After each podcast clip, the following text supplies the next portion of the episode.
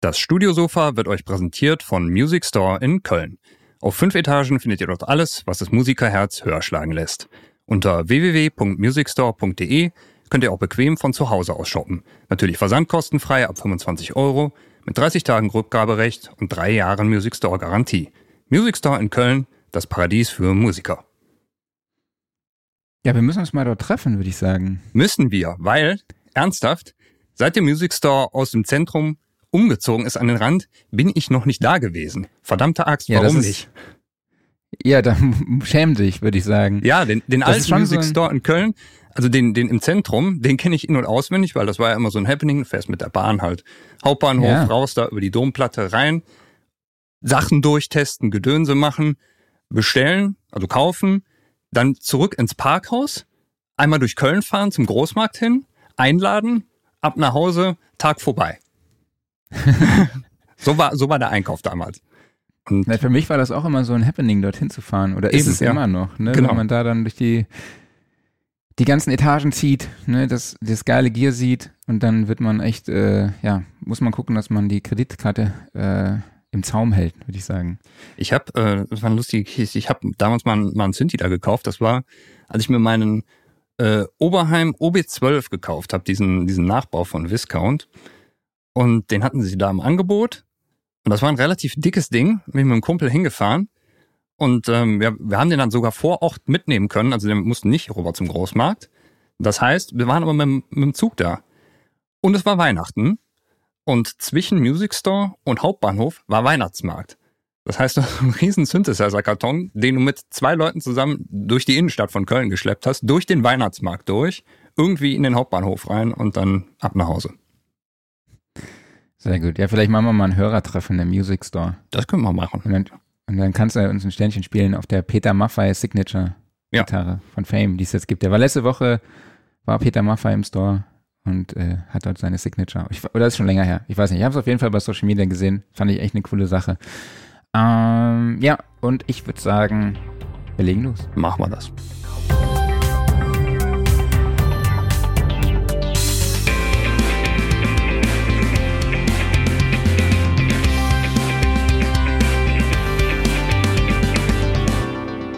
Ja, herzlich willkommen auf dem Studiosofa, dem Sound Recording Podcast. Ausgabe 100 Au ei- 100 Ounce. 101? Mhm. Und ja, jetzt das erste Mal offiziell mit der Studiosofa-Begrüßung. Ne? Haben wir ja in der 100. Episode noch ja, nur so halb gemacht. Ist ungewohnt noch, ne? Ja, ich, das Studiosofa steht diese Woche in Wassenberg, ne? Bei Erkelenz, glaube ich. Ja, bei Erkelenz, Erkelenz Downtown, der, die große Stadt, ne? Erkelenz, Mhm, ne? Er- Oder Erkelenz, mhm. Er Erkelenz, ne? Ja. Ja, aber erstmal Hallo an alle da draußen. Schön, dass ihr auch in dieser Woche wieder dabei seid. Und ich spreche heute mit Klaus Beetz Ja. als Sounddesigner und Kontaktskripter. Ja, und ich als, nicht, nicht, ich, was ist das für ein Tag heute? Ich spreche heute mit Marc Bohn, wie sonst auch jede Woche. Seines Zeichens Chefredakteur von Sound Recording. Ist- ist nochmal neu Neues, ne? Nee, ich finde, das war, war doch ein super chaotischer Start. Ich bin Ja. voll drin. Wir haben auch diese Woche leider keinen Banner für dich. Den wollte ich auch noch unbedingt reinbringen. Hat heute nicht gereicht für dich. Boah, ich muss erst mal trinken, warte, sonst, sonst halte ich das Heute Abend aus. geht's ja wieder los, ne? Mhm. Abend geht's wieder los. Äh, genau, wird spannend wieder. Ähm, ja, du gibst uns heute einen Einblick in deine Arbeit als Kontaktskripter und quasi Mitentwickler von Software oder samplebasierten Instrumenten. Genau. Erklärst, äh, was man braucht, um Kontaktskripte zu oder Kontaktinstrumente zu entwickeln, wie diese aufgebaut sind und erklärst uns auch so ein bisschen mal die Syntax. Mhm. Und wenn ihr dazu Fragen habt, dann könnt ihr die natürlich wie immer in die Kommentare bei Facebook oder bei YouTube stellen und ich leite sie dann an den werten Kollegen weiter, der sie dann total professionell äh, für euch beantwortet. Oder ich Aber leite sie mir Stelle- selber an mich weiter. Ja, du kannst ja auch selber einblenden. Ja, Schön, ne? Wahnsinn. Naja, nochmal ganz kurz auf unsere Online-Masterclass am 20 22.02.22 hingewiesen. Sofern ihr da nicht heiratet, äh, könnt ihr da an unserer Master Online-Masterclass teilnehmen. ähm, zum Thema Pop-Punk-Track mischen. Also es geht sich nicht nur um Pop-Punk, sondern halt auch so alles, was so, so Post-Hardcore-mäßig, also alles, was einfach fette Drums hat, einen satten Bass und krass zerrende Gitarren, sage ich mal. Ähm, weitere Infos findet ihr dazu unter soundandrecording.de slash academy und Referent ist dieses Mal Benedikt Hein, der auch schon bei uns zu Gast war hier im Podcast. Betreiber der Outback Recording Studios und auch Podcaster und er ist Host des The Self Recording Band Podcast.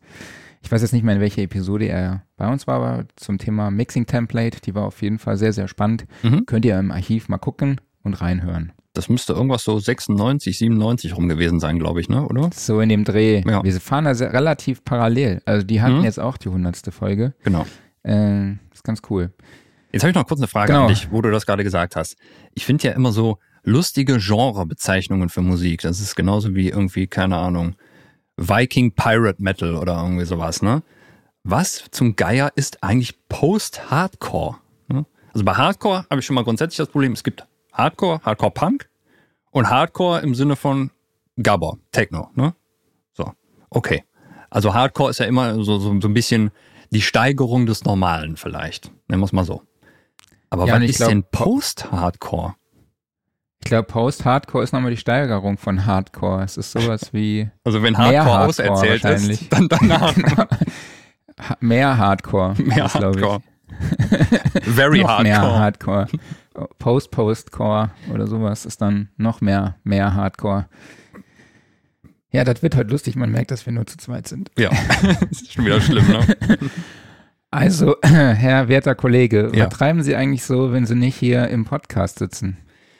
Ja, was mache ich dann? Ähm, Däumchen drehen und oh, hoffen, dass der Tag um ist. Nee, dann mache ich äh, verschiedenste Sachen, unter anderem halt das, was ich am meisten mache, Softwareinstrumente entwickeln. Und das ist meistens auf der Contact-Plattform, mittlerweile auch auf anderen Plattformen und ansonsten, ja, Sounddesign. Sounddesign haben wir schon drüber gesprochen glaube ich, in irgendeiner Episode.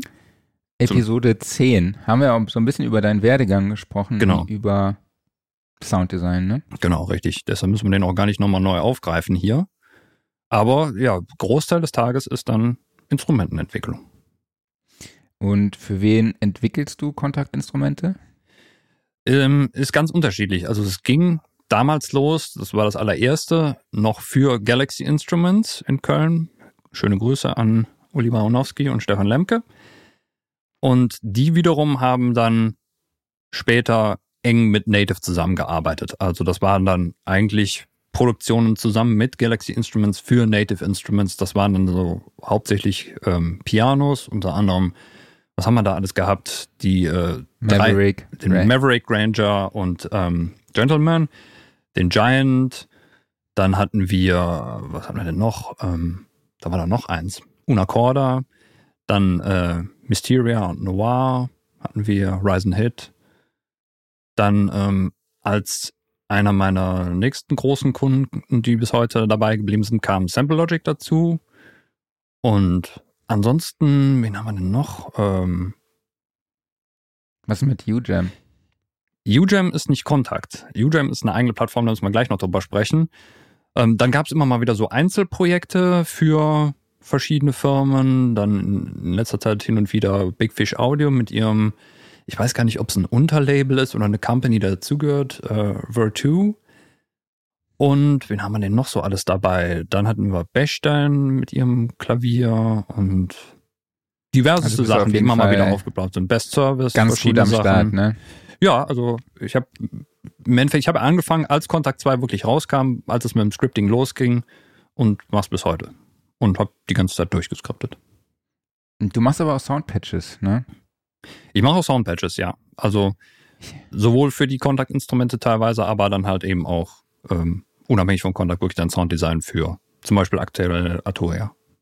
Ja, ist geil, wenn ich dann immer mal so die Presets durchsteppe bei verschiedenen Instrumenten von Arturia und dann kommt dann äh, ein Patch von dir. Das feiere ich dann immer hardcore ab. Dankeschön. Da steht äh, Klaus Beetz, geil. Höre hör ich mir dann immer an. Äh. Ulf Kaiser macht auch welche, auch ein. Autor von uns. Finde ich immer feier, wie gesagt, feiere ich Post-Hardcore ab. ähm, Genau, aber vielleicht fangen wir einfach mal ganz von vorne an. Mhm. Steigen mhm. wir mal ins Thema ein. Was sind Kontaktinstrumente? Kontaktinstrumente sind eigentlich nichts anderes, als dass du im Kontakt, also dem Software-Sampler von Native Instruments, dir ein Instrument zusammenbaust. Also du baust eigentlich einen Kontakt-Patch mhm. und verkaufst ihn nachher oder bringst ihn halt raus. Also im Endeffekt ist es wirklich nichts anderes, als dass du halt einen, ähm, einen ganz normalen Kontakt-Patch dir baust und den dann natürlich dementsprechend weiter aufbereitest. Du könntest ja auch in Kontakt einfach hingehen, ziehst dir da einfach ein paar Samples rein, speicherst das als NKI, das ist das Dateiformat von äh, Kontakt ab und das ist dann ein Kontaktinstrument. So.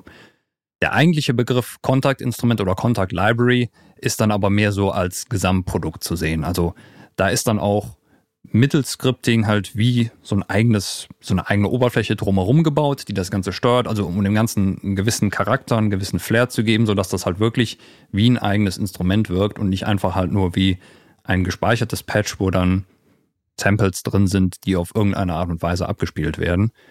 Und dann lässt sich das Ganze auch dann so produktemäßig verkaufen. Das ist eigentlich ein Kontaktinstrument. Okay, ich glaube, wir müssen nochmal einen Schritt zurückgehen. Ja. Was ist eigentlich Kontakt? Was ist Kontakt? Ja, ein Software-Sampler. Also ich denke, den Begriff Sampler müssen wir vielleicht nicht mehr erklären, aber äh, Kontakt ist meines Wissens nach, glaube ich, der am weitesten verbreitete Software-Sampler, zumindest von jetzt von den großen. Also da sind dann noch als, als Konkurrenten zu nennen zum Beispiel äh, der Helion von, von Steinberg. Gigasampler gibt's ja nicht mehr. Mittlerweile haben ja auch viele Plattformen ihren eigenen Sampler mit eingebaut, der zumindest halt äh, vielleicht nicht ganz so mächtig ist, aber doch schon mittlerweile so eigene ähm, Funktionen hat. Dann, es gibt noch den Mach 5 von, von Motu, weiß gar nicht, ob der noch entwickelt wird. Ähm, was gibt's denn noch an großen Samplern? Überlegen. Ich glaube gar nicht mehr so viel. Es gibt natürlich die spezialisierten Sampler, also jetzt die hauptsächlich zum Beispiel für Drums ausgelegt sind, sowas wie Battery oder so. Aber mhm. so diese Allround-Sampler, ähm, da sind, glaube ich, dann Contact und Alien mittlerweile die beiden großen, die halt wirklich noch so, ja, die du noch zu deiner DAW dazu kaufen kannst. Ich glaube, ich habe gerade ja. irgendeinen vergessen, aber ja. Ja. Und damit ging es halt los. Also äh, Contact hat, äh, ist dann irgendwann von Native Instruments rausgebracht worden. Anfang der 2000er muss das gewesen sein. Da habe ich in, da habe ich noch in Aachen studiert. Das muss 2002 oder 2003 gewesen sein. Und da konntest du noch keine Libraries in dem Sinne drin bauen, wie es heute ist. Also da war die, die äh, Skriptsprache KSP noch nicht drin integriert, die kam erst mit Version 2 dazu. Und damals war es halt wirklich noch so, ja, du hast halt einen Sampler benutzt, du hast da Samples reingeladen, du konntest die abfeuern, äh, Effekte drauf, Modulationen drauf und so weiter und so fort. Ja, und dann hat sich das, das heißt, Ding immer weiterentwickelt. Das heißt, im Prinzip kannst du, hast du Samples, die du quasi über eine, ja, MIDI-Tastatur, sage ich jetzt mal, wie nennt man das? Die Fachsprache? Ein Master Keyboard. Ja, ich meine jetzt, wenn du das Sample über die verschiedenen, ah, die okay. verschiedenen Keys legst. Genau, also wie nennt man das? Das du, ist dieses Mapping. Genau, halt, ne? du, du, nimmst ein Mapping vor. Das heißt, also du hast äh, wie eine Art Raster. Ähm, die, die Struktur von so einem Instrument ist halt, du, du hast da drin mehrere Gruppen und eine Gruppe enthält verschiedene Samples. Und die kannst du rasterweise anlegen. Dann hast du unten, sagen wir auf der X-Achse, da sind die einzelnen Tasten deiner Klaviatur wirklich MIDI-mäßig von 0, also C minus 2, äh, bis 127, das ist dann glaube ich C8 oder irgendwie sowas. Und äh, auf der Y-Achse hast du die Velocity-Stufen, also die Anschlagstärke von 1 bis 127. Und dann legst du dein Sample, also ziehst das auf dieses Gitter drauf und legst es so ab, dass du definierst, okay, dieses Sample soll dann abgespielt werden, wenn ich die Taste drücke mit der Anschlagstärke. Das kann halt einfach sein, mhm. dass du es über den kompletten Bereich legst. Beispielsweise bei so einem Drum Loop macht das Sinn oder sowas. Ne? Dann ist egal, welche Taste du drückst oder mit welcher Anschlagstärke, das Ding wird halt einfach abgefeuert. Oder mhm. du machst das sogenannte Multisampling, dass du also dasselbe Sample aufnimmst, aber in verschiedenen Variationen. Also nehmen wir jetzt beispielsweise mal äh, äh, eine Trommel die du in verschiedenen Anschlagstärken anschlägst. dann würdest du sie beispielsweise velocity-mäßig übereinander mappen. Also du nimmst zuerst das Sample mit ganz schwacher Anschlagstärke, das packst du in so einen unteren Velocity-Bereich rein, zum Beispiel von 1 bis 10 oder sowas, dann kommt das nächststärkere, es kommt in einen etwas höheren Bereich und so weiter und so fort. Und je nachdem, wie stark du dann halt dieses, äh, die Taste anschlägst, dann wird eben das passende Sample dazu gespielt. Da musst du gar nichts weiter zu machen, sondern das macht Kontakt dann automatisch und ja, das ist so absolute Grundlage des Samplens. Mit wie vielen Velocity-Stufen arbeitet ihr beispielsweise bei so einem Piano, bei Noir? Da Ja, waren es, glaube ich, exorbitant sehr viele. Ja, das ist so ein bisschen, ähm, das ist so ein bisschen wie damals der, der Gigahertz-Wahnsinn bei Prozessoren. Also es gab da mal so eine, so eine Phase, wo es irgendwie immer mehr sein musste. Und da haben halt dann auch Anbieter äh, damit geprahlt, halt wie viele Velocity-Stufen und keine Ahnung, was sie noch alles haben. Was sicherlich auch nicht unwichtig ist, einfach um natürlich einen gewissen Realismus abzubilden. Aber es macht natürlich auch dann den Entwicklungsaufwand des Instrumentes so viel höher, weil du natürlich nicht nur aufnehmen musst, sondern Mhm. du musst das Ganze natürlich auch nachher editieren, du musst es einfügen.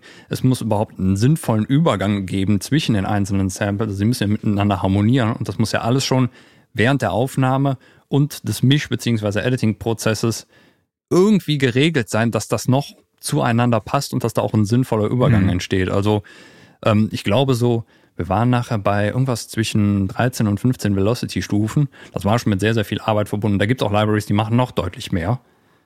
Und Mhm. ja, man muss sich halt einfach fragen, wo ist da so eine sinnvolle Grenze?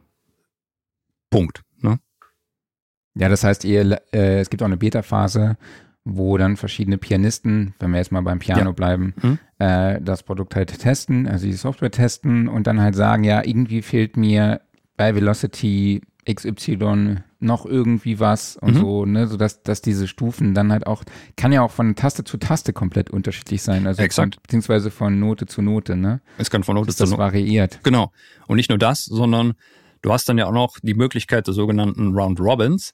Das bedeutet, dass du für dieselbe Tonhöhe und dieselbe Velocity gegebenenfalls mehrere Varianten anbietest, um eben dieses typische Machine Gunning, also das bedeutet, wenn Mhm. du quasi ein Sample immer wieder antriggerst, ähm, dann hast du wie so eine Art repetitiven Maschinengewehr-Effekt, weil es halt immer gleich klingt.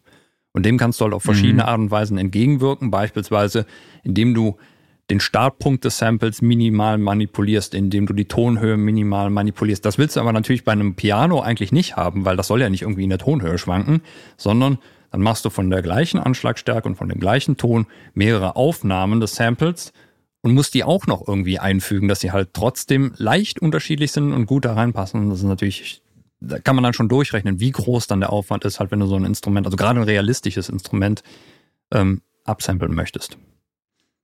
Ja, das macht ja auch Superior Drummer 3 beispielsweise, Genau. dieses Round Robin, was halt ganz geil ist, dann klingt halt nicht jeder Snare-Hit gleich. Mhm. Das Witzige ist halt nur, das macht er halt jedes Mal anders, ne? Wenn du, wenn du den Track Ja. abspielst, macht er das jedes Mal anders. Das heißt, wenn du es einmal bounce, dann hast du es halt fix so. Und wenn du es nochmal, äh, wenn du es im MIDI belässt, dann macht er halt immer was anderes. Das ist auch so ein Punkt, den muss man beispielsweise bei der Konzeptionierung dann mal berücksichtigen. Also da dürfen die Unterschiede natürlich auch nicht zu groß sein. Oder man Mhm. baut irgendeine Art und Weise ein, dass ähm, eben diese Zufallsfaktoren vielleicht mal nicht berücksichtigt werden, sodass du wirklich halt ein perfektes Total Recall hast. Ne? Ja, eben. Ja. Total. Ähm, aber Kontakt ist jetzt quasi nur ein Sample-basiertes Instrument und oder gibt es auch Möglichkeiten, irgendwelche Sy- Synthesearten einzubinden? Also gab es lange nicht. Und das wurde jetzt mit Kontakt 6, ähm, haben sie da mit angefangen. Auch, ich weiß nicht, ob sie den Weg weiter verfolgen. Es gibt jetzt einen Wavetable-Oszillator da drin. Es ist also nach wie vor Sample-basiert, aber ähm, im Endeffekt ziehst du dir einen, einen Wavetable, der ja nichts anderes ist als ein kurzes Sample, in, dein, in deine Gruppe rein, schaltest diese dann auf Wavetable-Modus um und kannst dann einen Wavetable-Oszillator spielen. Du kannst auch jedes andere Sample da reinpacken und dann rechnet er das halt so um, dass es irgendwie als Wavetable Sinn ergibt. Und dann kannst du es Synthesizer-mäßig verwenden, aber der äh, Hauptfokus liegt absolut auf Sample Playback und ich glaube 99,9 aller Sample Libraries oder aller Contact Libraries sind Sample basiert. Möchtest du noch mal kurz, du hast ja schon ein paar andere Sampler angesprochen, möchtest du noch mal kurz ein paar andere erläutern, was da so die Unterschiede sind? Beispielsweise diese Gorilla Engine, die du schon erwähnt hast. Genau. Also ähm, Contact ist ja nicht die, eigen, die einzige Plattform, die halt so eine Instrumentenentwicklung erlaubt. Die war eigentlich so mit die erste, die das halt an den, ja, auf den breiten Markt gebracht hat. Aber es gibt dann inzwischen diverse Konkurrenzprodukte. Fangen wir mal an mit Halien zum Beispiel, der das auch seit einiger Zeit erlaubt. Und bei Halien zum Beispiel, da ist es ja so, dass ähm, da hast du zum Beispiel viel, viel mehr Synthesemöglichkeiten. Also beispielsweise, wer die ganzen Steinberg-Instrumente kennt, die ähm, noch so erschienen sind, da steckt überall die Halien Engine drin. Und die haben ja auch teilweise sehr, sehr ausgefuchste Synthesemöglichkeiten.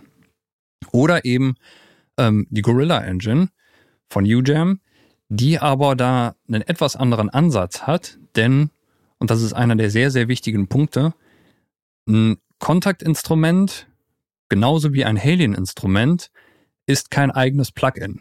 Das ist sehr, sehr wichtig zu wissen, weil du hast immer Kontakt bzw. Kontakt Player oder Halien mhm. und den Halien Player als Container drumherum laufen. Den wirst du auch nicht los. Also es ist nie so, dass äh, du hast halt immer irgendwie sowas da drumherum, wo du siehst, das ist Kontakt und da ist halt ein Instrument reingeladen. Und ähm, die Gorilla Engine von UGEM, die ist da anders. Die ermöglicht es dir wirklich eigene Plugins zu entwickeln. Das macht cool. ganz andere Komplexitätslevels auf. Mhm. Du bist dadurch aber natürlich auch viel, viel freier. Also es ist beispielsweise jetzt nicht nur, dass du dann ähm, featuremäßig freier bist, Dinge zu entwickeln. Das ist auch fürs Branding natürlich nicht schlecht, weil dann sieht's halt wirklich aus wie ein Plugin, ne? ohne dass da so ein Anhängsel drumherum hängt. Und ähm, da haben wir auch direkt eine, eine passende Frage noch von, ähm, wie hieß er? Simon hieß er, glaube ich, ne? Muss ich mal hier im Dokument rumscrollen. Wo ist sie denn gelandet? Die Frage, die habe ich doch eben hier rein. Ja, ich fand die jetzt nicht mehr so passend an dieser Stelle. Deshalb, ah, alles klar. Ich dachte, das war, äh, ich dachte, da gehen wir besser später nochmal drauf ein. Ich würde sie trotzdem jetzt mal kurz beantworten. Ähm, also Simon sagte nämlich, äh, es gibt ja nahezu endlose Kombinationsmöglichkeiten aus Betriebssystemen und DAWs. Ähm, wie kann man diese potenziellen Zielplattformen beim Test als Teil der Entwicklung abdecken? Gibt es Emulationen, Tests auf verschiedenen Plattformen und so weiter und so fort? Ähm, das brauchst du bei Kontaktinstrumenten nicht, weil, wie gerade gesagt, du hast Kontakt, also Kontakt ist immer da. Ne? Du musst Kontakt laden, um ein Kontaktinstrument wiedergeben zu können oder alternativ Kontaktplayer. So, das bedeutet, um diesen technischen Kram, also ob die Engine, die da drunter liegt, ob die auf deiner Plattform läuft, dann musst du dich als Kontaktinstrumententwickler überhaupt nicht drum kümmern. Das ist die Aufgabe von Native Instruments. Die sorgen dafür, dass die Basis auf den Plattformen läuft, die sie halt supportet. Ne?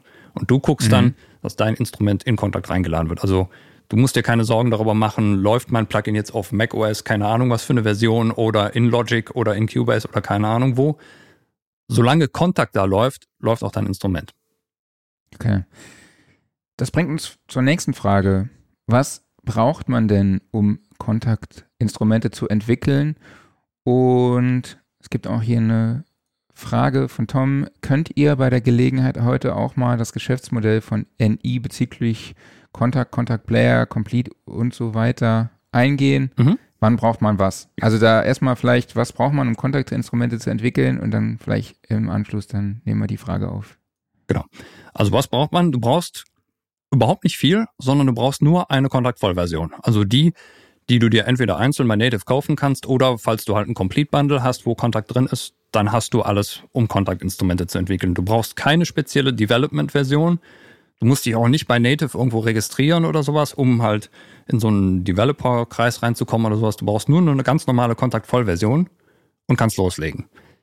Also Was? die kostet, also jetzt Kontakt hm. 6 kostet aktuell 199 Euro. Es gibt ja auch diesen Free, mit dem du quasi dann die Sample Library, die Sample Instrumente nutzen kannst, die du halt gekauft hast, richtig? Das ist der Player, der nützt dir aber nichts. Genau. Also der Player ist nur genau. zur Wiedergabe, genau. Sondern du brauchst die ganz normale genau. Kontakt-Vollversion und dann hast du alles.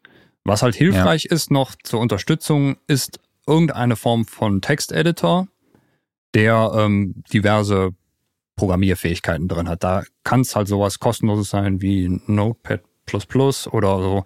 Bist du auch völlig frei. Es gibt auch Editoren, die sind da entsprechend in die Richtung äh, optimiert, zum Beispiel Sublime.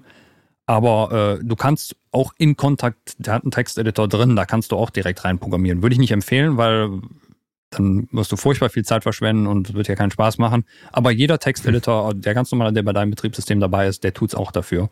Also das Einzige, was du kaufen musst, ist Kontakt. Das war's. Also es gibt da aber auch ähm, Editoren, die dann praktisch vielleicht schon so ein bisschen Syntax auch vorgeben oder? Genau, also ähm, es gibt verschiedene Editoren. Also du kannst ja bei den meisten von diesen Editoren ein gewisses Syntax-Highlighting aktivieren. Also die Syntax ist quasi die Art und Weise, wie so eine Programmiersprache aufgebaut ist. Also wie im Endeffekt der Wortlaut darin ist. Und mhm. ein Syntax-Highlighting, das bedeutet, dass halt bestimmte Begriffe, bestimmte Keywords da drin dann farblich hervorgehoben werden, einfach damit du einen leichteren Überblick hast. Das kannst du bei vielen Editoren einfach selber anlegen. Oder wie beispielsweise bei dem gerade erwähnten Sublime, da gibt es eine Erweiterung für. Da wurde das dann schon für dich gemacht und die sind da sogar noch einen Schritt weiter gegangen. Die haben dann da so einige Sonderfunktionen eingebaut, die dir halt beim Programmieren helfen. Also die haben natürlich Kontakt jetzt nicht featuremäßig erweitert, das geht ja nicht, sondern sie haben halt ja so, so Komfortfunktionen eingebaut und dann machst du quasi ähm, wie so eine Art Pre-Compiling und dann wird das intern in das echte KSP übersetzt. Mhm. Ne? Also einfach um, um so ein paar Sachen, die halt abzunehmen. Gibt es da auch irgendwelches, gibt es da Bücher zu, wie man KSP oder Tutorials oder irgendwie, wie kann man sich das drauf schaffen? Es gibt erstaunlich wenig, finde ich, darüber. Also es gibt ein Buch dazu, habe ich aber selber mhm. nicht gelesen, aber du hast es. Ähm, ich weiß nicht, ob du es gelesen es, hast. Ja. Ähm, ich habe es auch gelesen, genau. Ja, ja habe ich tatsächlich. KSP-Scripting. Ich glaube, es gibt es mittlerweile auch auf Deutsch. Genau, es gibt es mittlerweile auf Deutsch. Bei Amazon steht, es kostet 144 Euro, klar. Also, Ui, okay, ja. nee, das äh, ähm, gebraucht. Ja. Naja, dann alles klar. Papier ist teuer geworden, ne? Holzpreise und so, keine Ahnung. Genau. Ähm, also sonst, ähm, es gibt diverse äh, YouTube-Tutorials dazu, aber so super ausführlich gibt's das leider nicht. Und ähm, klar, es gibt von Native natürlich eine Anleitung, da stehen sämtliche Befehle drin. Aber mhm. was ein bisschen schade ist, damals mit Kontakt 2 und ich glaube bis Kontakt 3 haben sie es noch fortgeführt, da war ein wirklich cooles Handbuch dabei, wo du auch überhaupt mal so an die Grundlagen der Programmierung rangeführt wurdest. Das heißt, du wurdest an die Hand genommen, dir wurde erklärt überhaupt erstmal, was ist eine Variable, was ist dies, was ist das. Das war sowas, das konntest du dir ausdrucken, dich gemütlich in Garten mitlesen äh, und lesen. Und das hat auch wirklich Spaß gemacht. Und jetzt mhm. ist es halt wirklich einfach, du kriegst eine Liste von ähm, Befehlen, Befehlen vorgeknallt, ja. so ist es, mach was damit. Ne? Du wird halt im Endeffekt äh, vorausgesetzt, dass du ein bisschen was von Programmieren verstehst. Es, äh, also wer an so eine alte Anleitung noch rankommt, und ganz von vorne einsteigt, für den ist die super. Das ist zwar das Problem, dass manche von den Dingen, die da drin sind, die gehen zwar, also die funktionieren alle noch, aber die werden nicht mehr benutzt. So, und da muss man dann halt gegebenenfalls einfach nachher nochmal sich dann ein aktuelles Handbuch runterladen und mhm. ja, so ein paar Sachen dann ersetzen, aber zum Lernen ist das immer noch sehr gut. Ich höre Glocken. Ich Was auch. Ich weiß aber nicht, wo es herkommt. Also zumindest bei mir nicht. Ich weiß es auch nicht. Naja. Ich sehe Geister. Ähm, genau, ich glaube, ich hatte mir das damals auch mal runtergeladen. Ich meine, das gibt es noch irgendwo zum Download. Bin mir aber jetzt nicht hundertprozentig mhm. sicher. Also ich hoffe, wir haben die Frage auch von Tom beantwortet. Das heißt, man braucht diese Contact Player Vollversion, um selber Contact Scripting zu betreiben.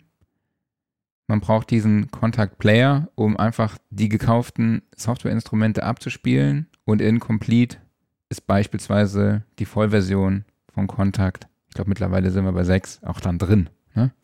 Da ist, ja, da ist sie drin, aber das müssen wir noch, vielleicht noch ein bisschen spezifizieren, wenn wir auf das Geschäftsmodell nämlich nochmal eingehen. Das haben wir jetzt noch nicht so wirklich besprochen.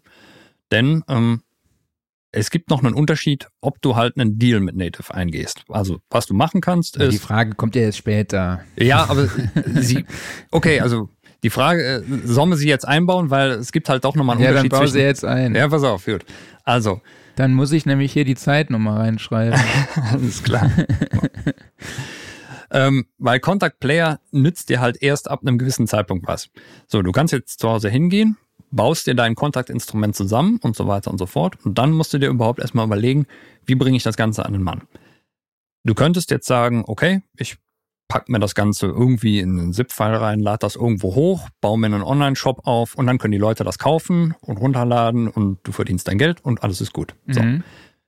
Kein Ding, kannst du machen. Da musst du auch keinen Deal mit Native eingehen oder sowas, so geht das. Aber Voraussetzung ist dann, dass deine User die müssen dann auch die Kontakt-Vollversion haben. Denn diese Instrumente kannst du nicht im Player laden. So. so. Ah. Das heißt also, jeder, der die Kontakt-Vollversion hat, der hat da kein Problem mit. Und ich meine, es haben natürlich auch viele, muss man ehrlicherweise sagen, weil viele kaufen sich direkt irgendeine Form von Complete, da ist Kontakt dann auch mit drin. Und es schränkt zwar den Kundenkreis etwas ein, aber auch nicht total immens. Mhm. Wenn du jetzt aber ähm, quasi das volle Package anbieten willst, sprich, der Kunde muss keinen Kontakt haben, sondern ihm reicht der kostenlose Player, dann musst du einen Deal mit Native eingehen. Und da gibt's dann verschiedene Preismodelle, je nachdem, wie viele Vollversionen du kaufst, also wie viele Lizenzen du von deinen Instrumenten kaufst, muss man mal aktuell auf der Native Homepage gucken, was da jetzt gerade der Preis ist. Aber das kann auch mal schnell fünfstellig werden.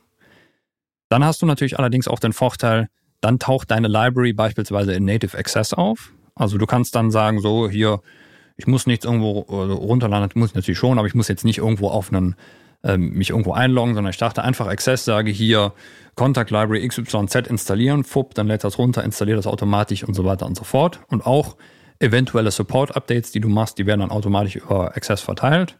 Und eben, du hast den Player mit dabei. Also du musst dich da nicht mehr drum sorgen, dass dein Kunde irgendeine Form von Kontakt-Vollversion braucht. Weil es könnte ja beispielsweise sein, du entwickelst dein Instrument in der aktuellsten Version, also Kontakt 6, aber ein potenzieller Kunde von dir hat noch Kontakt 5.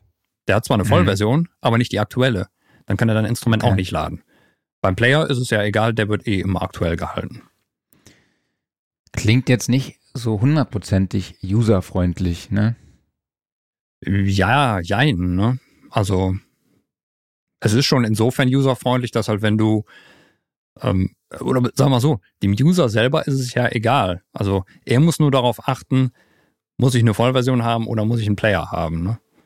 Das steht in der Regel. So wie ich es verstanden habe, kommt es auch darauf an, äh, welche Version er hat. Oder wie da ist der das Upgrade von 5 auf 6 ist jetzt wahrscheinlich nicht kostenlos, Ach so, meinst du es? Nee, das ist nicht kostenlos, richtig. Also, wenn du äh, wenn du keinen Player für dein Instrument anbietest, dann musst du halt selber darauf achten oder als Kunde musst du darauf achten, ist meine Kontaktversion aktuell und passt die zu dem Instrument. Wenn du sowieso immer die aktuellste Version hast, dann ist es natürlich egal, weil der ist abwärtskompatibel. Klar. Aber wenn du jetzt halt sagst, nee, ich bin mit Contact 5 noch äh, völlig zufrieden, dann kannst du die aktuellsten Instrumente eventuell nicht mehr laden. Und das ist auch unter anderem ein Grund, warum verschiedene Kunden von mir zum Beispiel explizit sagen, wir wollen unsere Library noch in Contact 5 bauen, damit wir halt sowohl Contact 5 als auch Contact 6 Kunden damit abholen. Das hat halt natürlich eine, eine Reihe von Nachteilen, weil gewisse Sachen dann da einfach nicht eingebaut werden können, die halt in der Zwischenzeit entwickelt worden sind. Mhm. Aber gut, das muss man dann halt mhm. berücksichtigen. Ja, plötzlich hatten auch alle Softwareinstrumente dieses XY-Feld. Ne? Ja. Mh. Das kam dann um, halt in ähm. irgendeiner Version dazu. Und ja. Äh, ja, wenn du noch für eine Version davor entwickelst, dann kannst du es eben nicht anbieten. Genau, das bringt uns auch direkt zur nächsten äh, Folge, genau, zur nächsten Frage. Aus welchen Elementen besteht denn so eine Contact Library und was, welche Funktionen habe ich da? Also erstmal grundsätzlich, ähm, man ist erstmal an die Struktur von Contact gebunden. Das heißt also, man kann jetzt nicht vor sich hinspinnen und sagen, okay, mein Trauminstrument sieht so aus, ich habe irgendwie zehnfach paralleles Routing äh, mit keine Ahnung was für Effektbussen und sonst irgendwas. Du musst dich erstmal also da hatte ich auch schon diverse Kunden, die man da erstmal wieder auf den Boden der Tatsachen runterholen musste, sondern im Endeffekt, bevor du dir überlegst, ähm, was mache ich hier mit meinem Trauminstrument, öffne Kontakt und fang an, es da zu bauen. Ohne irgendwie Scripting oder sonst irgendwas, sondern guck einfach, pack ein paar Samples rein, guck, dass ein Ton hinten rauskommt und leg die Effektstruktur dazwischen an. Weil du hast also diese verschiedenen Gruppen, die ich eben erwähnt habe. Da kannst du verschiedene Effekte reinladen ein Effekt, äh, eine Gruppe geht immer auf einen Bus raus, der landet dann irgendwann wahrscheinlich auf einer Masterschiene und dann geht das raus. Sowas wie parallele Routings oder sowas in Kontakt ist schwer bis gar nicht möglich. Was teilweise halt schon mhm.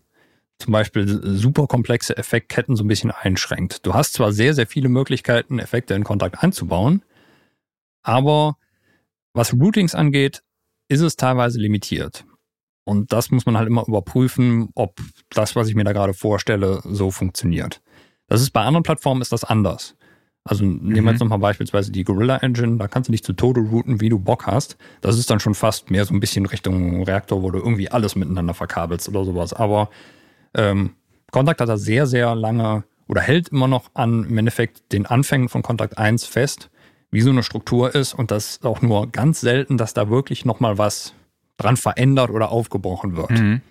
Und äh, also zum Beispiel, du hast momentan immer noch für jede von diesen Ebenen, also Gruppenebene, Busebene, Instrumentenebene, acht Effektslots. Das ist eine Menge, aber dass sie das mal irgendwie aufgebaut haben, ist bisher nicht passiert.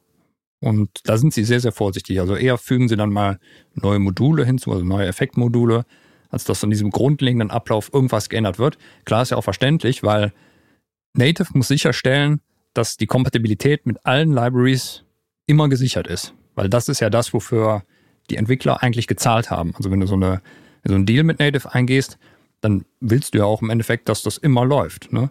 Und wenn Mhm. da jetzt Native irgendwas an der Struktur ändert und auf einmal öffnet sich dein Instrument nicht mehr, das wäre ziemlich blöde. Ich weiß ja jetzt ungefähr, wie Contact Scripting funktioniert. Und ich weiß halt auch, ähm, was so die Grundfunktionen sind und welche Effektmodule es gibt. Aber vielleicht kannst du uns da nochmal eine Übersicht verschaffen. Was sind denn so integrierte Grundfunktionen? Welche Effektmodule stehen mir da zur Verfügung, die ich äh, einbinden kann? Und warum sind, ist es auf 8 limitiert? Warum es auf 8 limitiert ist, kann ich dir gar nicht genau sagen. Ich glaube, das hat Native einfach mal so festgelegt und dann passt das. Aber Okay. ähm, auch da, du bist halt auf das festgelegt, was Contact dir bietet. Also du kannst jetzt nicht hingehen und sagen, ich code mir meinen eigenen EQ zum Beispiel. Das geht nicht. Sondern Mhm. du musst die Module anbieten, die drin sind. Und da gibt's halt mittlerweile einen echt großen Fundus an verschiedenen Effektmöglichkeiten, um eben die Signale nachzubearbeiten. Verschiedenste EQs, Kompressoren, Verzerrer, you name it. Ne? Also im Endeffekt alles, um glücklich zu sein. Und man muss sich das so vorstellen, dass eigentlich das äh, Contact-Scripting eine Fernsteuerung ist für die Parameter, die in Kontakt drin sind. Also du kannst nichts Mhm. hinzuzaubern, was nicht da ist, sondern eigentlich du verknüpfst verschiedene Sachen, die du anlegst, mit den Reglern, die in Kontakt drin sind. Ne? Also Mhm. beispielsweise, wenn du dir denkst, okay, in meinem äh, Instrument, da sehe ich dann irgendeinen EQ auf der Oberfläche, dann ist das immer eine direkte Verknüpfung mit dem EQ, den du im Instrument angelegt hast.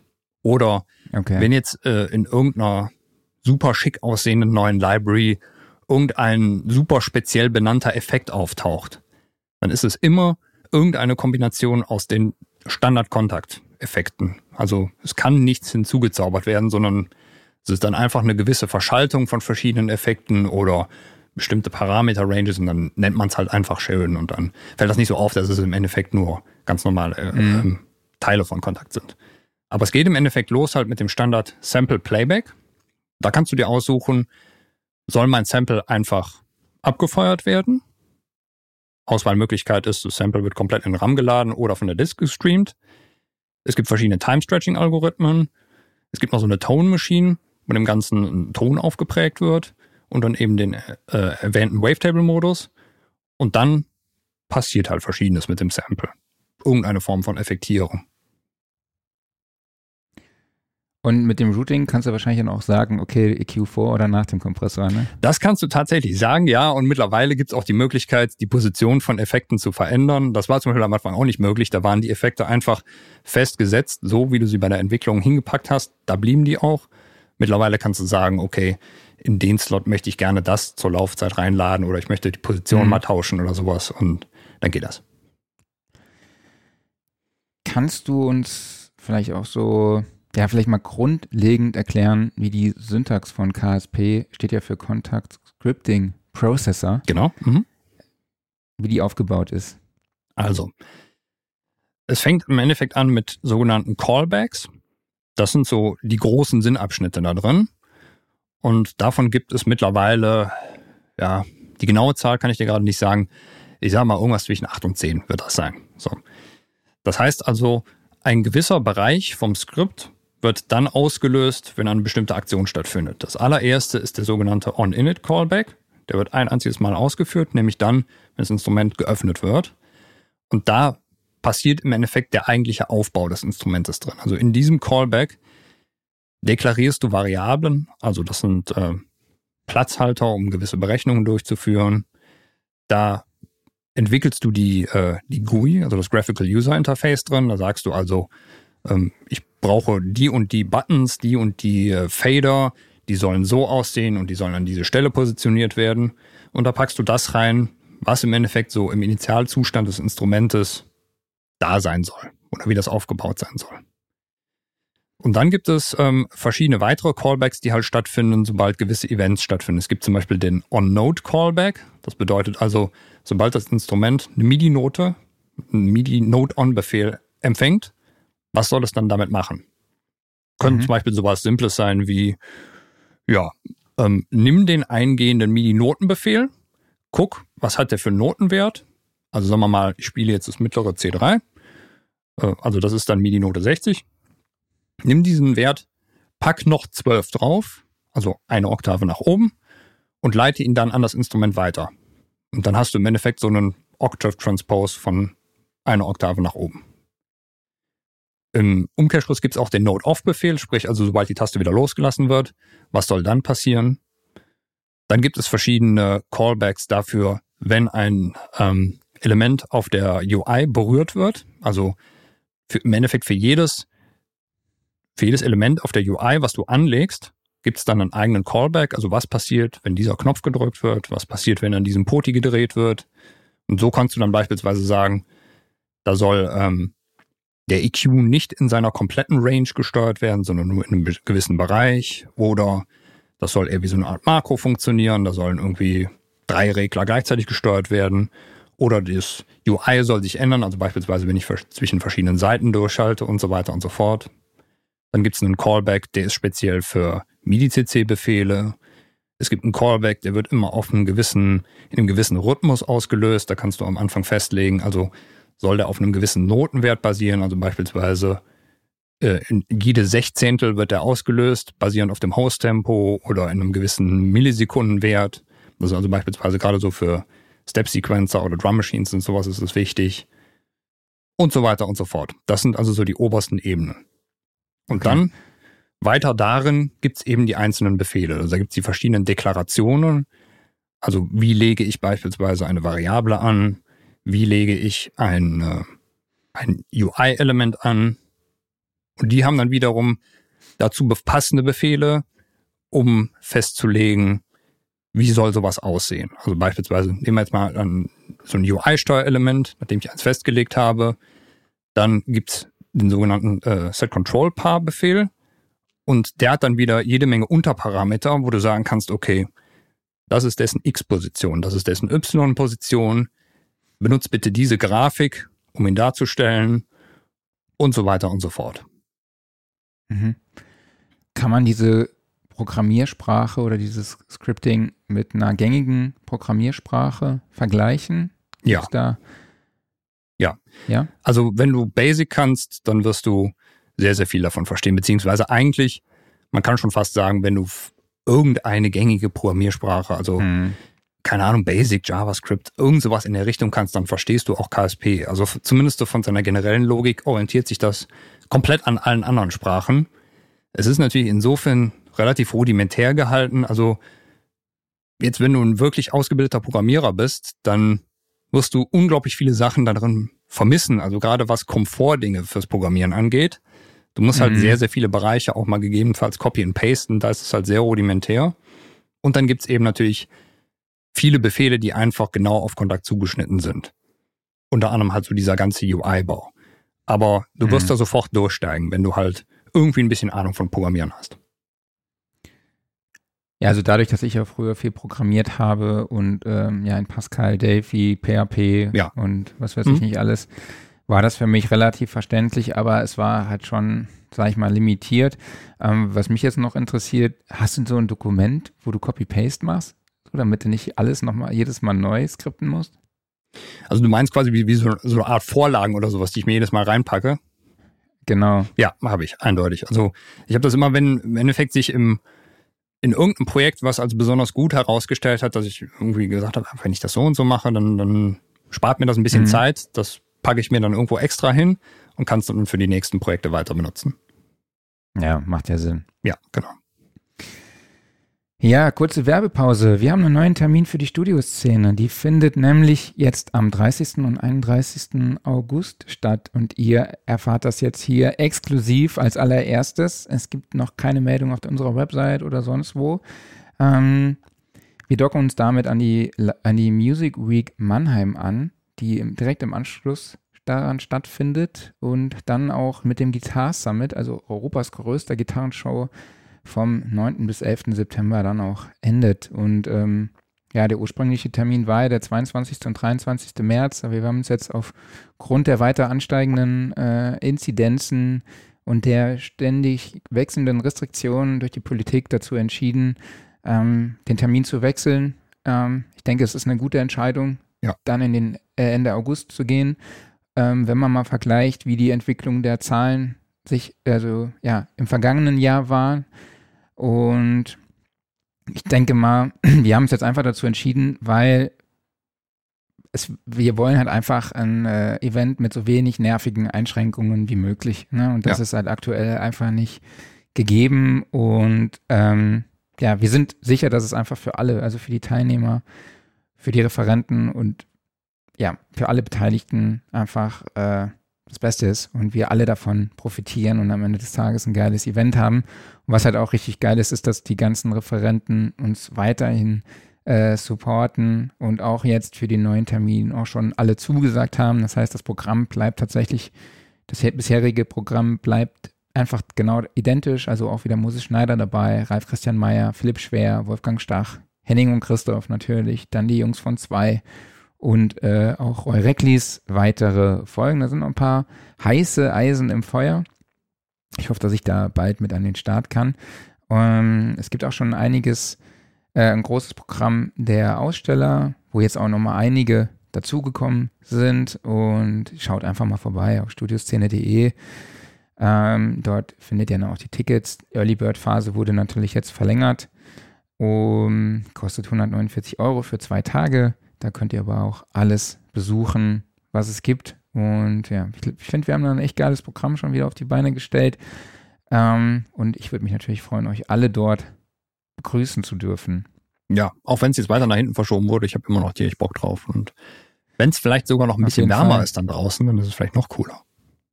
Ja, man kann vielleicht ja irgendwie was draußen noch arrangieren. Und vielleicht noch die kurze Info, alle diejenigen, die ein Ticket gekauft haben, ähm, die Tickets bleiben natürlich weiterhin gültig. Mhm. Jo, Werbung Ende. Ähm, kannst du vielleicht mal kurz erzählen, wie so ein, wie so ein, äh, eine Syntax aussieht für so ein EQ zum Beispiel? Genau.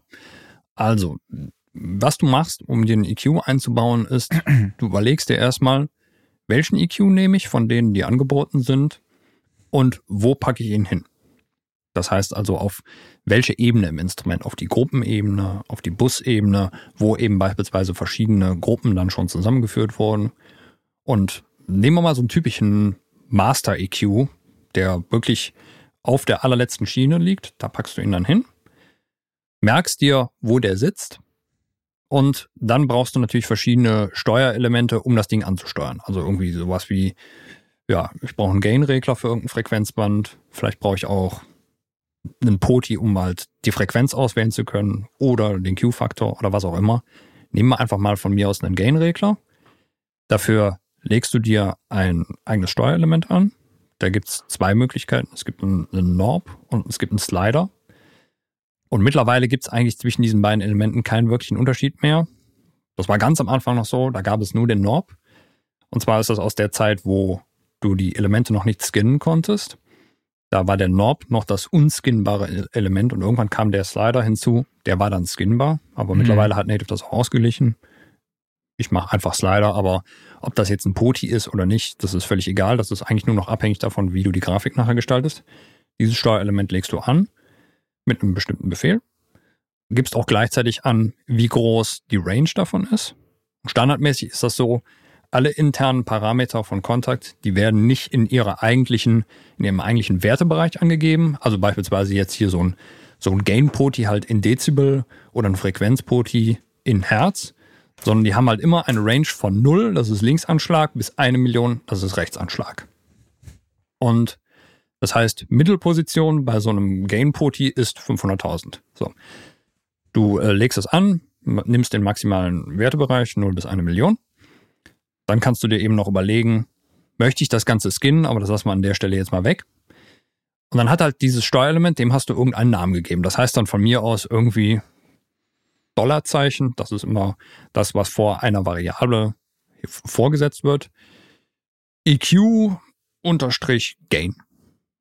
Nur so als Beispiel. So. Mhm. Da du das jetzt angelegt hast, gibt es auch dazu den entsprechenden Callback, den du anrufen kannst. Der ist dann on UI Control und dann in Klammern der Name dahinter. Der wird jedes Mal ausgeführt, wenn halt der User auf der Oberfläche dieses POTI bewegt. Und jetzt musst du damit einen internen Parameter, also wie beispielsweise jetzt das Gainband des EQs, das musst du ansteuern. Und das wird über den Befehl setEnginePar gesteuert.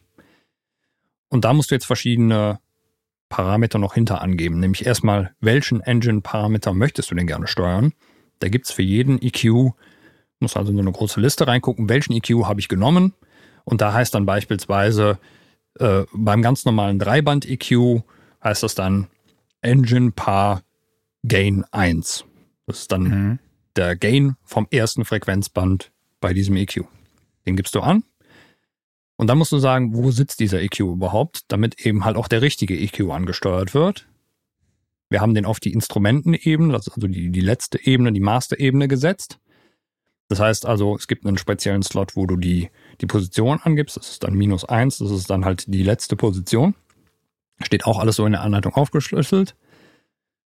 Dann äh, musst du die, ähm, den Slot angeben.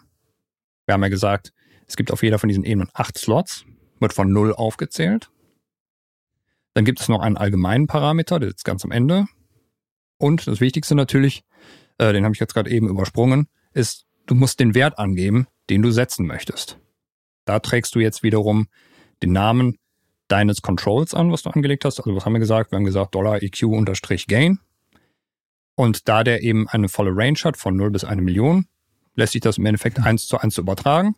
Und du musst nichts weiter machen. Das heißt also jedes Mal, wenn dieser Callback ausgelöst wird, wird eben der aktuelle Wert des Potis, das von 0 bis 1 Million wird, so übertragen auf mhm. den internen Parameter. Du könntest das Ganze jetzt da auch an dieser Stelle noch umrechnen und sagen, ja, ich begrenze meine Range. Ich möchte zum Beispiel hier, so das ist mein Master EQ, der sollen irgendwie nur plus minus 3 dB möglich sein, damit das irgendwie so aussieht, halt wie so ein Master EQ. Ne? Könntest du an der Stelle alles machen. Aber eigentlich ist es quasi dann die eigentliche Funktion, also das Gainband zu steuern, ist nur eine Zeile Scriptcode.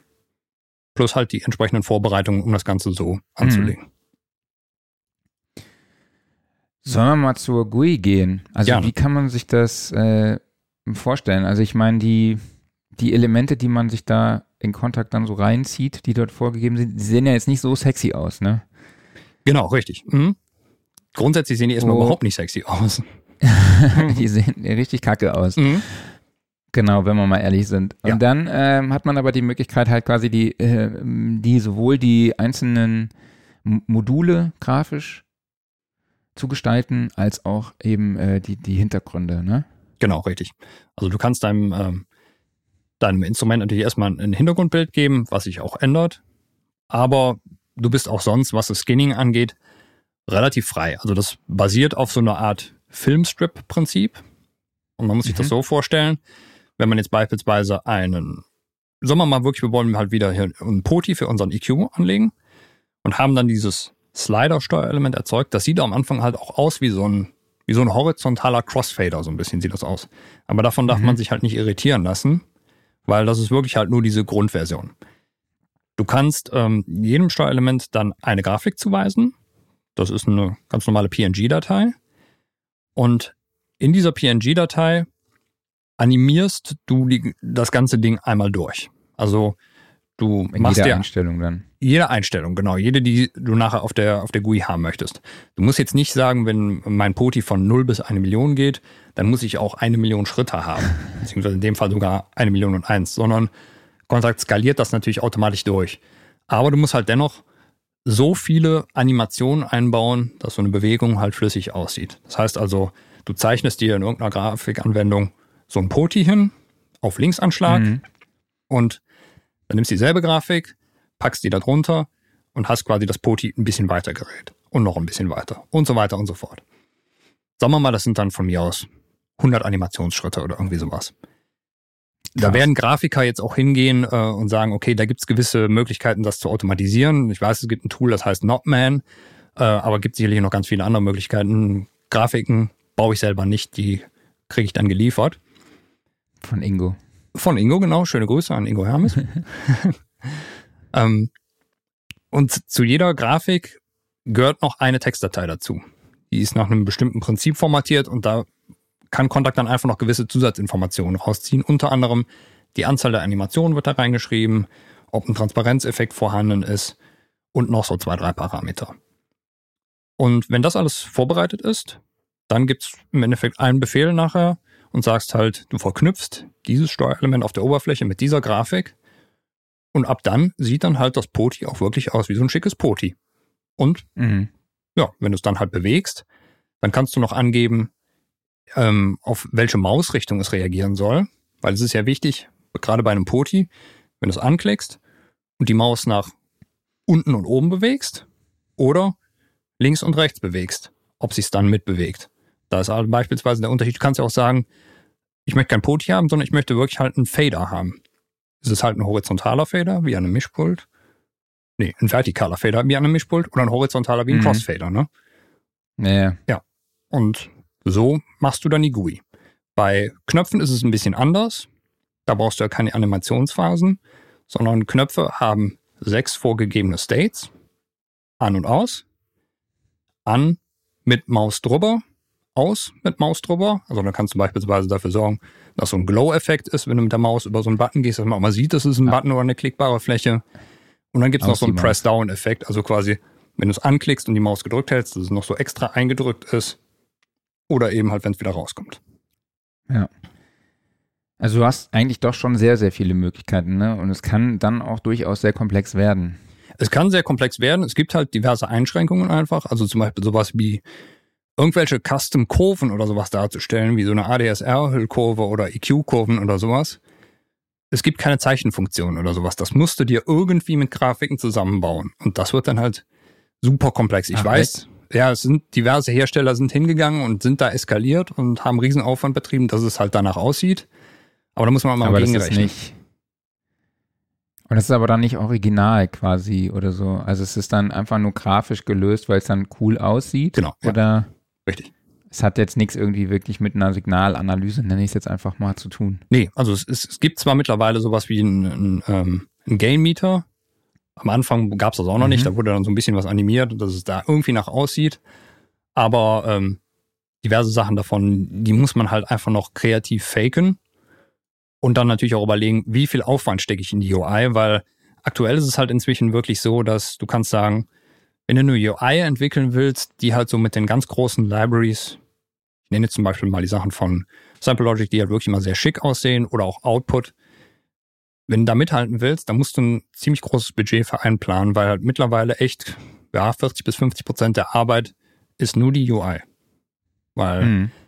da wird halt sehr, sehr viel rumgetrickst und muss sehr viel Aufwand reingesteckt werden und gefeintuned werden, dass das alles gut aussieht. Ja, das, das kostet einfach Zeit. Sollen wir mal die User-Fragen durchgehen? Gerne. Da gibt's schon ein paar. Ähm, fangen wir mal bei Thomas an. Er fragt, es gibt neben Kontakt immer wieder neue Plattformen, also Soundpaint, Decent Sampler, Sign etc. Und Hersteller mit eigenen Lösungen wie Spitfire Fire Audio. Ähm, verändert sich gerade da was und ähm, ist Kontakt bald vielleicht weniger wichtig? Ja, das ist eine Frage, die habe ich mir öfter schon gestellt und ich muss sagen, nein, bisher nicht. Ich habe immer gedacht, ach, da kommt jetzt gerade irgendwie so ein neuer Player auf den Markt und ja, jetzt wird vielleicht Kontakt zurückgedrängt. Nee, wurde es bisher nicht. Also es gab auch mal eine lange Durststrecke in der Kontaktentwicklung, wo irgendwie überhaupt nichts auf der Plattform passiert ist. Mhm. Aber auch da ist irgendwie niemand davon abgewichen. Und inzwischen ist es wieder so, dass Native Kontakt fleißig weiterentwickelt und vielleicht dann auch irgendwann demnächst mal so ein paar Sachen ankommen. Ich meine, da haben wir jetzt zum Beispiel bei der UI gar nicht mal drüber gesprochen. Es gibt kein Scaling der Oberfläche oder sonst irgendwas in der Art. Also Sachen, die mal dringend notwendig wären. Stimmt. Ist alles noch nicht da.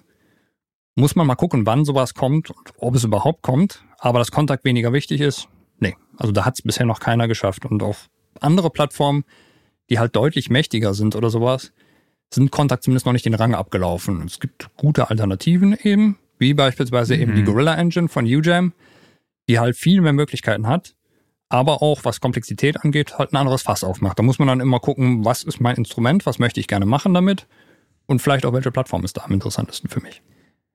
Ja, ich glaube, das hat auch natürlich viel damit zu tun, dass Native Instruments ja auch an der Mitentwicklung beteiligt ist. Mhm. Quasi kleinere oder Software schmieden, die solche Instrumente äh, produzieren, ja halt auch unterstützt, ne? Ja. Ähm, und dann halt auch Deals abmacht, ne? Die mhm. an Verkauf beteiligt.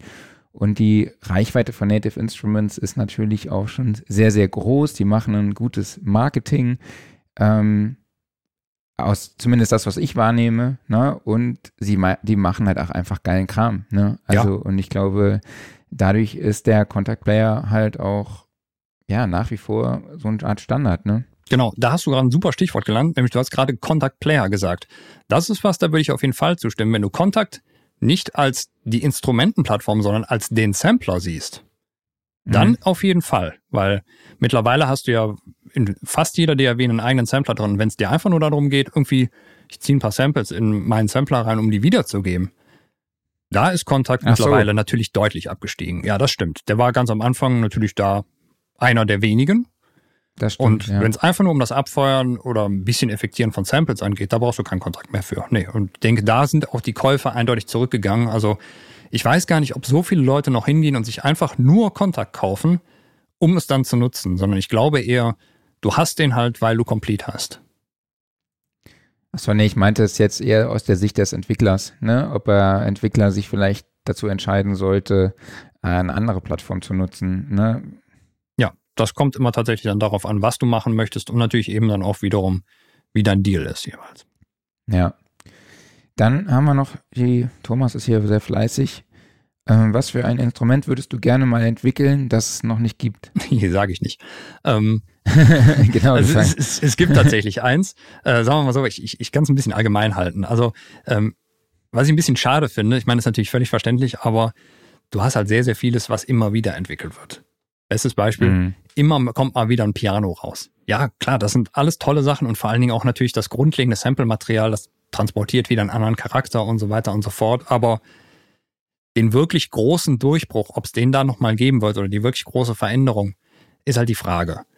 Und mhm. es sind halt gerade in der Kontaktwelt, ich meine, da kommen doch irgendwie jeden Tag fünf neue Libraries raus. Da ist einfach vieles schon erzählt worden. Und was so ein bisschen, was ich halt gerne machen würde oder wo meine Idee hingeht, ist halt in, in ähm, ja, so einen gewissen, so einen spielerisch verrückten Ansatz. Also äh, man kann es vielleicht so ein bisschen vergleichen, so mit den Sachen, die, ähm, äh, die über Native rausgekommen sind. Jetzt habe ich leider gerade seinen Namen vergessen. Ähm, wie heißt er denn? Jeremiah Savage, die er für Native gemacht hat. Äh, Kinetic Toys und Kinetic Treats. Sowas halt. Sowas finde ich super spannend. Also einfach so, er hat ja sehr viel zum Beispiel mit, mit, mit so Spielzeugen gemacht, wo nicht nur Spielzeuge gesampelt mhm. wurde und dann irgendwie Stimmt. in so eine generische Player-Dings reingebaut wurde, sondern das ganze Instrument ist wie eine Art Spielzeug. Mhm. Und auch wenn du beispielsweise dann noch das Ganze direkt mit verschiedenen MIDI-Controllern oder Arten der Bedienung verknüpfst. Also es ist nicht nur so, ja, du musst halt dein Master Keyboard dran haben und da gewisse Sachen drücken, sondern vielleicht auch, dass auf dem Master Keyboard eine gewisse Art und Weise von der Bewegung stattfindet oder sowas. Also du gibst auf deinem Master Keyboard nicht nur irgendwie den Ton an, der gespielt wird, sondern wenn du verschiedene Key Switches unten drunter hast, also sagen wir mal ein oder zwei Oktaven unter dem normalen Spielbereich, verändert sich halt krass die Art und Weise, wie gespielt wird. Ne? Oder das Instrument an sich entwickelt sich weiter. Ich spinne da jetzt einfach nochmal grob, grob, mhm. grob für mich hin. Da kann, glaube ich, noch sehr, sehr viel passieren.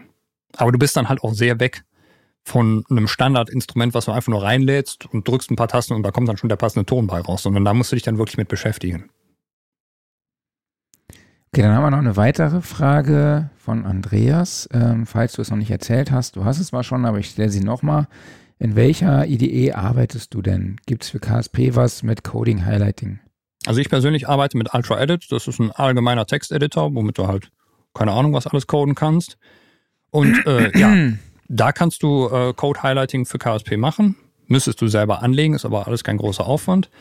Und für zum Beispiel Sublime, da gibt es direkt schon eine entsprechende Erweiterung zum Runterladen.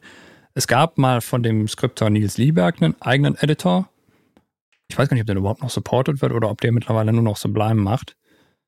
Und aber ansonsten kannst du jede beliebige nutzen, die du möchtest und dir dann einfach kurz dein Code Highlighting selbst zusammenbauen.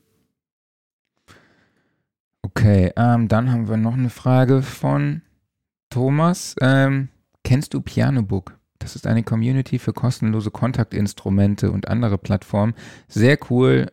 Wann kommt dort dein erstes Instrument? Nee, kenne ich nicht. Muss ich mir dringend mal angucken. Und mein erstes Instrument kommt dann, wenn ich mein erstes eigenes Kontaktinstrument entwickle. Bei mir ist es ja so, ich entwickle nur für Kunden. Und meine eigenen Instrumente, da gibt's einen großen Ordner auf meiner Festplatte mit Sachen, wo ich rumgespielt habe. Aber die sind halt nie so weit gegangen, dass ich gesagt habe, ich mach's mal fertig und ich verdeal's dann an irgendwen. Gab da mal verschiedene Kooperationen, beziehungsweise also verschiedene Kundenprojekte, die basieren halt auf Ideen von mir, also beispielsweise ähm, wer Rhythmology von, von Samplelogy kennt, das ist größtenteils von mir entwickelt und habe ich dann so an Samplelogy weitergegeben. Aber unter meinem eigenen Namen gibt es noch kein Instrument. Wir wollten mehr. Wir haben ja mal angefangen, eins zu bauen, aber ja. da ist auch noch nichts draus geworden. Kommt vielleicht noch. Kommt noch, wir arbeiten weiter dran, wenn wir irgendwann mal Zeit dafür haben. Ja, weil du hast natürlich auch das Problem, wenn du dann dein eigenes Instrument rausbringst, du könntest es natürlich einfach kostenlos auf so einer Plattform anbieten, klar. Aber gerade wenn du halt anfängst, da wirklich sehr viel Zeit reinzustecken, dann muss man sich natürlich auch überlegen, möchte man da nicht ein bisschen was mit verdienen? Und dann kommt natürlich ein ganz anderer Rattenschwanz mit, ja, irgendwie eine eigene Marke dafür aufbauen, einen eigenen Shop dafür bauen und so weiter und so fort. Und ja. Ja. Jo, ich glaube, das war es auch schon an Fragen, lieber Klaus. Dann ja. würde ich sagen. Ansonsten, wenn euch noch was einfällt, ja, ihr wisst ja, wie ihr mich erreicht. Genau. Instagram. Zum Beispiel. Klausi Mausi heißt er da. Ja. Ähm, und genau, wir wollten ja noch fragen, ob jemand Bock auf einen Workshop hat. Genau, richtig. Also, das war mal so eine Idee eigentlich. Wir haben ja jetzt hier unsere monatlichen Workshops und wenn ihr mal Bock darauf habt, dass ich vielleicht mal einen Kontaktworkshop mache, also wo ich einfach dann mal von der Pike auf zeige, wie man so ein einfaches Instrument baut. Also angefangen halt vom Mapping, von der Grundstruktur in Kontakt, davon dann, wie die Basic-Syntax ist, wie ich mir eben eine einfache UI baue und so weiter und mhm. so fort, so dass am Ende halt auch Töne rauskommen und das, und das vor allen Dingen halt ohne Programmierkenntnisse. Also ich bin ja selber kein ausgebildeter Programmierer, sondern habe im Endeffekt in der Jugend mit ein bisschen Basic auf DOS angefangen, dann ein bisschen Visual Basic unter Windows gemacht, aber alles halt nie auf einem professionellen Level, sondern einfach nur just for fun. Und da die Kontakt-Plattform äh, eben sich da sehr dran orientiert, da einfach weitergelernt. Äh, von daher denke ich, kann ich da halt auch einfach Leuten oder Leute gut abholen, die überhaupt keine Ahnung von Programmieren haben. Also wenn ihr an sowas Interesse habt, dann sagt mal gerne Bescheid, gebt mal Feedback und dann können wir uns da was überlegen. Genau, wir können ja, ähm, ihr könnt ja einfach eine E-Mail schreiben an redaktion at soundandrecording.de genau. mit dem Betreff Crowdfunding für Klaus. Sehr gut. Wenn wir da 40 Teilnehmer haben, dann machen wir das. ja, dann nochmal vielen, vielen lieben Dank dir, dass du diese ganzen Fragen für uns beantwortet hast. Ich fand es natürlich sehr spannend jo, und gerne. Ich war zufällig gerade hier, da dachte ich, ich kann ja mal darüber erzählen. Super Typ. Oh, danke. und ich glaube, du hast äh, in dieser Episode in der ersten Stunde so viel geredet wie in den letzten 70 inner innerhalb der ersten Stunde zusammen. Ich glaube auch. Ich meine, seit wir so ein bisschen das, das Interviewformat umgebaut haben und du das eigentlich größtenteils alleine führst, ne, ich, bin ich da ja immer so ein bisschen in den Hintergrund gerückt und von daher, das war jetzt meine Rache. Genau, finde ich schön. Ich finde es auch cool, dass du mir die Fragen vordefiniert hast, so ungefähr. Zumindest mal so ansatzweise. War beim letzten Mal schon ganz geil, als die Leute die Fragen stellen konnten, ne? ist mal schön, wenn Leute für einen arbeiten, ne? Man kann sich mal zurücklehnen. Ja, das ist echt geil. geil ist immer, wenn die Leute fragen, ähm, ja, wie unser Team auf die ganzen Themen und so kommt. Und dann, ähm, ja, Team, es wäre schön. Sagen wir so, das Team ist nicht groß. Naja. Nicht so ganz. Ähm, ja, machen wir weiter mit Eigenwerbung mal mhm. wieder. Der Tonstudio Guide ist letztendlich online, habe ich ja schon in den letzten Wochen hier angepriesen. Ähm, ihr könnt dort euch und eure Arbeit vorstellen, euch ein kleines Profil anlegen und ähm, wir haben dort eine ganz ein cooles Archiv angelegt, wo die User bzw. die potenziellen Kunden dann eben auch äh, nach euch suchen können, entweder nach Umgebung oder sie suchen nach speziellen Produktionen für beispielsweise Filmmusik oder Werbemusik oder vielleicht auch eine Podcast-Produktion oder hat eben auch ein Studio für Post-Hardcore oder Metal oder Rock oder weiß der Geier was, also auch noch das Genre sortiert. Und äh, das Ganze wird aber halt nicht nur bei uns gehostet auf soundandrecording.de, sondern halt auch dort, wo die Musiker oder die potenziellen Kunden sich eben rumtreiben, nämlich auf keyboards.de, gitarrebass.de, bei W&V, die sich mit dem Thema Werbung Werbung beschäftigen. Also dort ist auch Werbemusik gefragt und natürlich auch Film, TV und Kamera. Ähm, für die natürlich Live-Techniker bzw. Äh, Filmtontechniker und auch Filmmusik relevant ist. Ähm, das Ganze findet ihr unter soundrecording.de slash Tonstudio-Guide. Es gibt dort einen kostenlosen Basiseintrag, wo ihr dann auch eure Adresse eingeben könnt, eure E-Mail, die Website.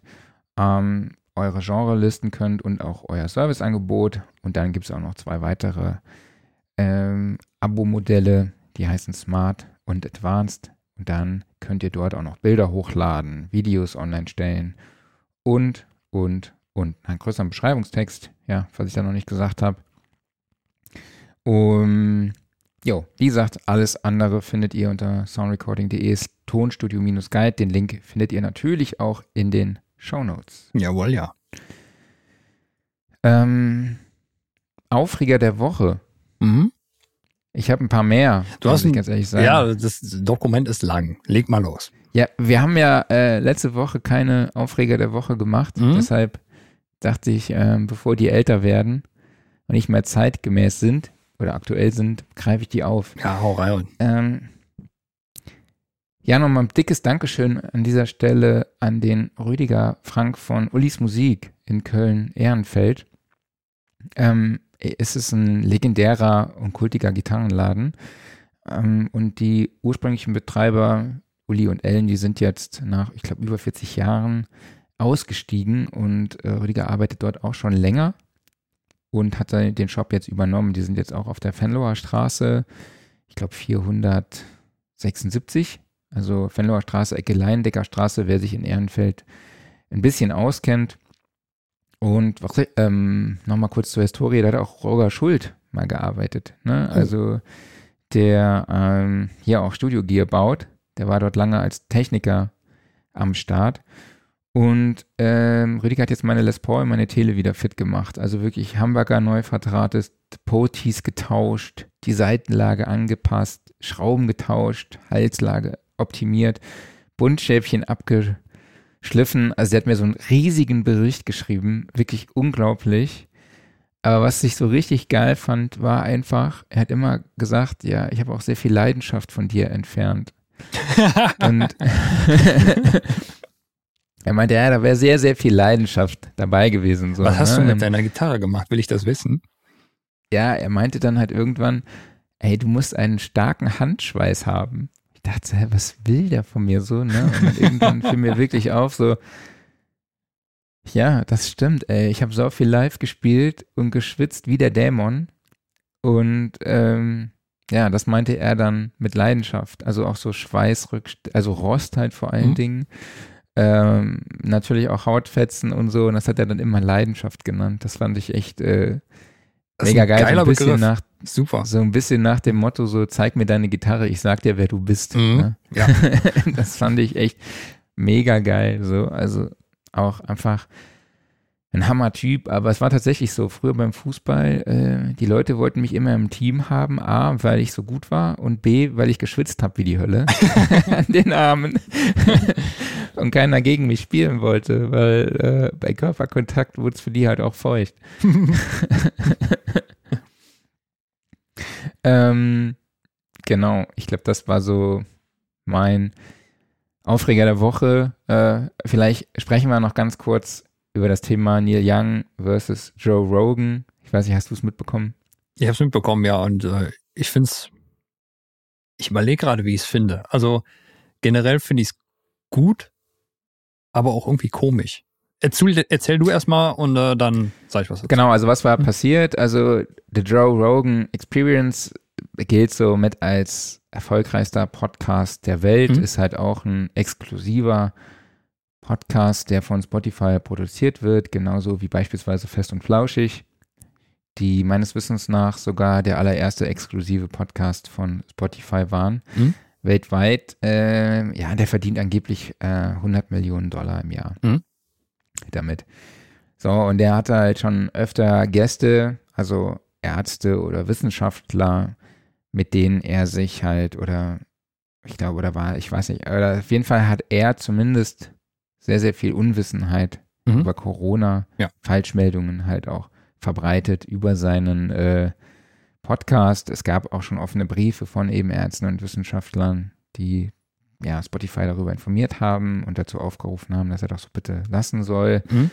Und daraufhin hat Neil Young jetzt gesagt, dass er seine gesamte Musik von Spotify entfernen lässt. Mhm. Also es war jetzt nicht in dem Zusammenhang, wahrscheinlich oder wahrscheinlich schon, war es jetzt so, ja, der Tropfen, der das fast zum Überlaufen gebrungen hat, mhm. gebracht hat und äh, auch schon wegen dieser Waffengeschichte ja. und alles Mögliche und ähm, es ist ein heikles Thema, finde ich, mhm. mit Spotify, wo ich auch nicht wirklich weiß, also eine Lösung weiß, ne? Also wir könnten da jetzt auch sehr, sehr lange drüber diskutieren. Ich finde es cool, dass ein Künstler damit ein Zeichen setzt. Ja. Mhm. Auf der anderen Seite ist es halt auch ein sehr erfolgreicher Künstler, mhm. ne? der wahrscheinlich halt auch noch andere Erlössäulen hat. Genau. Ne? Im Vergleich jetzt zu einem kleinen Künstler. Ne? Mhm. Ich meine, klar, Audible ist geil, weil halt, nee, wie heißt das andere? Ich meine nicht Audible, ich meine eine andere Plattform. Fällt mir jetzt der Name nicht ein. Es gibt ja eine Plattform, die ein bisschen teurer ist oder ein gutes Stück teurer ist, die aber halt auch gerecht her ausschüttet, wo auch alle Credits drin sind. Vielleicht kann ja jemand in die Kommentare nochmal den Namen Meinst du Tidal? Fällt, Tidal, genau, ja, Dankeschön. Ähm, natürlich ist das cool. Allerdings brauchst du ja als Künstler auch eine Reichweite. Mhm. Ne? Und Spotify ist da halt auch leider der Marktführer. Ne? Ja. Also damals, als die angefangen haben, jeder, der ein Telefon, man konnte das mit, also man bekam das zum Telefonanschluss dazu. Mhm. Ne? Das ist halt eine ganz andere Struktur als bei uns in Deutschland so, ja, gewesen. Ja. Und ähm, auf der anderen Seite wollen die Leute halt auch nicht Tidal oder was weiß ich, keine Ahnung, 30 Euro im Monat bezahlen, ne, um mhm. an Musik zu kommen. Ne, ähm, ja, es ist, und die Aus, das Ausschüttungsmodell ist kacke, auf der anderen Seite bietet es die Reichweite und es ist, macht es halt, ich glaube, seitdem es solche Streaming-Angebote gibt, gibt es halt auch einfach weniger illegale Downloads, ne? Mhm. wo die Musiker überhaupt gar nichts mehr davon hatten. Ne? Mhm. So, ich finde, es ist wirklich ein total schwieriges Thema. Und äh, aber ich glaube, also für unseren Podcast brauchen wir Spotify. Spotify. Ja, ja, ja klar. Ganz ne? ehrlich. Ne? Richtig. Also das ist für uns, äh, Apple Podcast und Spotify sind für uns die wichtigsten Plattformen. Und wenn wir nicht mehr dort hosten würden, dann würden wir enorme Reichweite verlieren. Ne? Das ist echt, echt krass. Ja, genau. Also ich finde es natürlich auch super, dass einfach ähm, ein, großer Künstler wie Neil Young dann hingeht und einfach sagt, so Leute, das geht so einfach nicht. Und natürlich ist Spotify, finde ich, in der Verantwortung, wenn Sie den Podcast selber produzieren lassen, auch darauf zu achten, dass da halt inhaltlich alles in Ordnung ist. Ne? Aber ähm, ja, eigentlich muss Oder ich gar nichts mehr hinzufügen. wegen. Bitte? Wir haben keine Abmahnung bekommen für die Episode. Aber damit träumen wir ja nächste hm. Woche. Nächste Woche kommt die Episode Teil 2. Oh je, je, okay, alles klar. Nee, aber ähm, generell finde ich, äh, ich bin mal gespannt, wie stark das Spotify überhaupt juckt, dass Neil Young da jetzt einfach verschwunden ist. Ich meine, es haben sich zwar schon andere Künstler angeschlossen, aber tja, macht das Spotify so viel aus? Also müsste halt der Aufschrei nicht noch viel, viel größer sein, einfach damit Spotify überhaupt darauf reagiert. Ne? Ich meine, klar, Joe Rogan hat sich auch schon gemeldet und hat da ansatzweise Besserung gelobt. Ne? So wirklich überzeugend wirkte das jetzt nicht. Aber ja, sag mal so, es ist besser als nichts, dass da was passiert ist. Ja. Vielleicht ändern sie ja mal was am Ausstellungsmodell. Das wäre wirklich toll. das wäre ja ganz toll. Mhm. Ähm, hast du noch irgendwas zu dem Thema zu sagen? Nee, wie gesagt, es ist so komplex, da könnte man eine eigene Episode daraus machen. Ja. Du hast aber noch einen Aufreger. Ich habe noch einen Aufreger und äh, ich schmeiß noch mal ganz kurz, weil ich ihn so lustig finde, den Aufreger von äh, Thomas Schimmerk rein. Das Ende v von VST 2. Persönlich gesagt, das ist kein Aufreger, das ist, äh, da habe ich ein Bier auf, aufgemacht. Endlich ist es weg. Posit ja. Ein positiver Aufreger. Es ist ein, ja, also ich, ich kann verstehen, warum sich Leute darüber aufregen, weil halt natürlich äh, gegebenenfalls alte Plugins, die im VST2-Format sind, äh, ja, dann wahrscheinlich in zukünftigen Host-Versionen nicht mehr laufen werden. Okay, ist doof, verstehe ich. Ne? Aber andererseits, das hat Steinberg jetzt schon so lange angekündigt und VST 3 ist seit wann raus? Über zehn Jahren oder sowas, glaube ich. Ne? Und selbst ein großer Hersteller wie Native Instruments ist jetzt endlich mal auf die Idee gekommen, hat VST 3 äh, unterstützt. Ich meine, mich würde es ja gar nicht wundern, wenn jetzt demnächst schon VST 4 um die Ecke kommt oder sowas irgendwie so ein bisschen was muss da passieren. Also VST2-Version installiere ich schon seit Jahren grundsätzlich nicht mehr. Und ja, nee, ich freue mich drüber. Ich bin happy. Weil. Hörst du irgendwie Störgeräusche? Ganz leise Rauschen und Gegrissels. Okay, wenn du redest, höre ich irgendwie komische Störgeräusche. Aber naja, egal. Das ist äh, das, was ich sage. Das ist nicht immer so sinnvoll. Vielleicht Ach so, ist das, einfach so deine, ah, oder das ist äh, das, was Spotify nachher rausrechnet. Ah, ja, ja, genau, richtig. So, ich ähm, habe selber noch einen Aufreger der Woche. Und genau. zwar, ich weiß nicht, ob es meine eigene Blödheit ist, äh, könnte durchaus sein, aber ich habe es halt einfach nicht begriffen. Das es geht unmöglich. um Word Clock. So. Also, mein Setup ist folgendermaßen. Master bei mir ist ein Fireface UFX. So. Und das schickt Word Clock raus an drei Behringer Wandler, die dahinter hängen. Diese typischen, wie heißen sie, ADA 8200, die, dieser ADAT-Wandler halt. So. In den ersten Reihen, da ist so ein T-Stück dran, ab in den Wandler, weiter an den nächsten, weiter an den nächsten. Also im Endeffekt typisches Daisy-Chaining. Und ganz am Ende der Kette hängt ein Fireface UCX. Das kriegt dann die Clock, da wird's terminiert und da ist Ende. So. Jetzt im normalen Betrieb ist es so, dass einer der Behringer Wandler an ist und das Fire und die beiden Firefaces. So, und das Fireface, was an, am Ende der Kette hängt, das UTX, das sagt mir hier, Word Clock, tipptopp, alles super. Ich clock mich auf das UFX. Ja, alles gut. Der Wandler dazwischen, der sagt, hier kommt keine Word Clock an. So. Und ich so, ja, wieso kommt denn da keine Word Clock an? Was hat er gesagt? Der hat gar nichts gesagt. Und dann habe ich durch Zufall, so, die anderen beiden Wandler, die brauche ich nämlich nur, wenn ich äh, hier so die ganze Synth-Peripherie brauche. Und dann habe ich die halt ansonsten, wenn ich die nicht brauche, so aus bisschen Stromspargründen ausgeschaltet. Wenn ich die einschalte, dann funktioniert das Clocking bei dem einen Wandler. Sonst aber nicht. Und jetzt mhm. frage ich mich, wieso. Weil es ist ja nicht so, dass die irgendwie dass die das Signal aufnehmen, weiterverarbeiten, wieder rausschicken oder sowas. Das hängt ja einfach nur ein T-Stück da dran. Und das UCX, was am Ende der Kette hängt, das kriegt ja auch eine astreine Word Clock ab. Aber der Wandler funktioniert nur, wenn die anderen beiden Wandler auch sind, an sind. Obwohl die überhaupt nichts miteinander zu tun haben. Und ich habe keine Ahnung, wieso das so ist. Ich gehe dem mal weiter auf den Grund, aber jo, ich habe das jetzt mal unter merkwürdiges Beringer Verhalten verbucht. Ja, Michael Seifert stimmt dir dazu. Sehr merkwürdig. Ja. Falls jemand eine Lösung an Klaus hat, kann er äh, das in die WhatsApp-Gruppe posten. Der Link dazu findet ihr auch in den Show Notes oder an äh, Selbsthilfegruppe at klausbeetz.de. ähm, apropos Behringer. Mhm.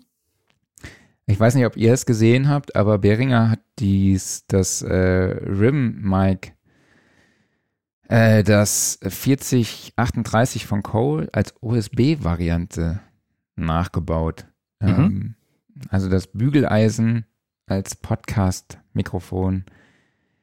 Ja, mit Tischstativ, aber halt nicht als äh, Bändchenmikrofon. Ich gehe davon aus, es ist ein dynamisches Mikrofon. Ähm, ja, und ein Händler, nämlich KMR Audio, hat jetzt auch gesagt, äh, dass sie die Produkte nicht mehr aufnehmen, weil irgendwann reicht es ihnen mit dieser ganzen Klonerei. Und ich finde jetzt halt auch, ey, muss man jetzt ein USB-Mikrofon machen, das in diesem Design auftaucht, aber eigentlich nichts mit mit dem Mikro zu tun hat, so. Also das finde ich auch irgendwie sehr, sehr merkwürdig. Aber naja. Ich finde es jetzt gar nicht so schlimm, weil ich meine, dass Behringer fröhlich vor sich hin klont, ist ja jetzt nichts Neues. Und da haben sie auch schon ganz andere Sachen gemacht. Also ich meine, da haben sie ja Sachen gemacht von Geräten, die noch aktiv verkauft werden, sei es beispielsweise hier der Keystep von Arturia, der dann eins zu eins geklont wurde. Und da gab es ja auch einen großen Outrage drum mit bei dem Ding. Da denke ich mir, es hat inhaltlich eigentlich überhaupt nichts mit dem Original zu tun. Es sieht nur so ein bisschen so aus. Und ein bisschen. Ja, also es ist im Endeffekt eher so ein, so ein Gadget-Mikrofon für, ich kann mir das gut für Streamer vorstellen, die halt eben dieses Design da drin haben wollen. Und ansonsten ist es halt einfach ein USB-Mikrofon, ein dynamisches. Und das war es dann halt auch so. Es ist ja eigentlich gar kein Klon des Originalgerätes, sondern nur die Optik wurde kopiert und das Gerät gibt's ja auch gar nicht mehr so neu. Ne? Von daher finde ich jetzt gerade, warum bei dem Mikrofon die große Aufregung stattfindet, kann ich nicht nachvollziehen. Ja, ich meine, darauf hat die Welt jetzt gewartet, ne?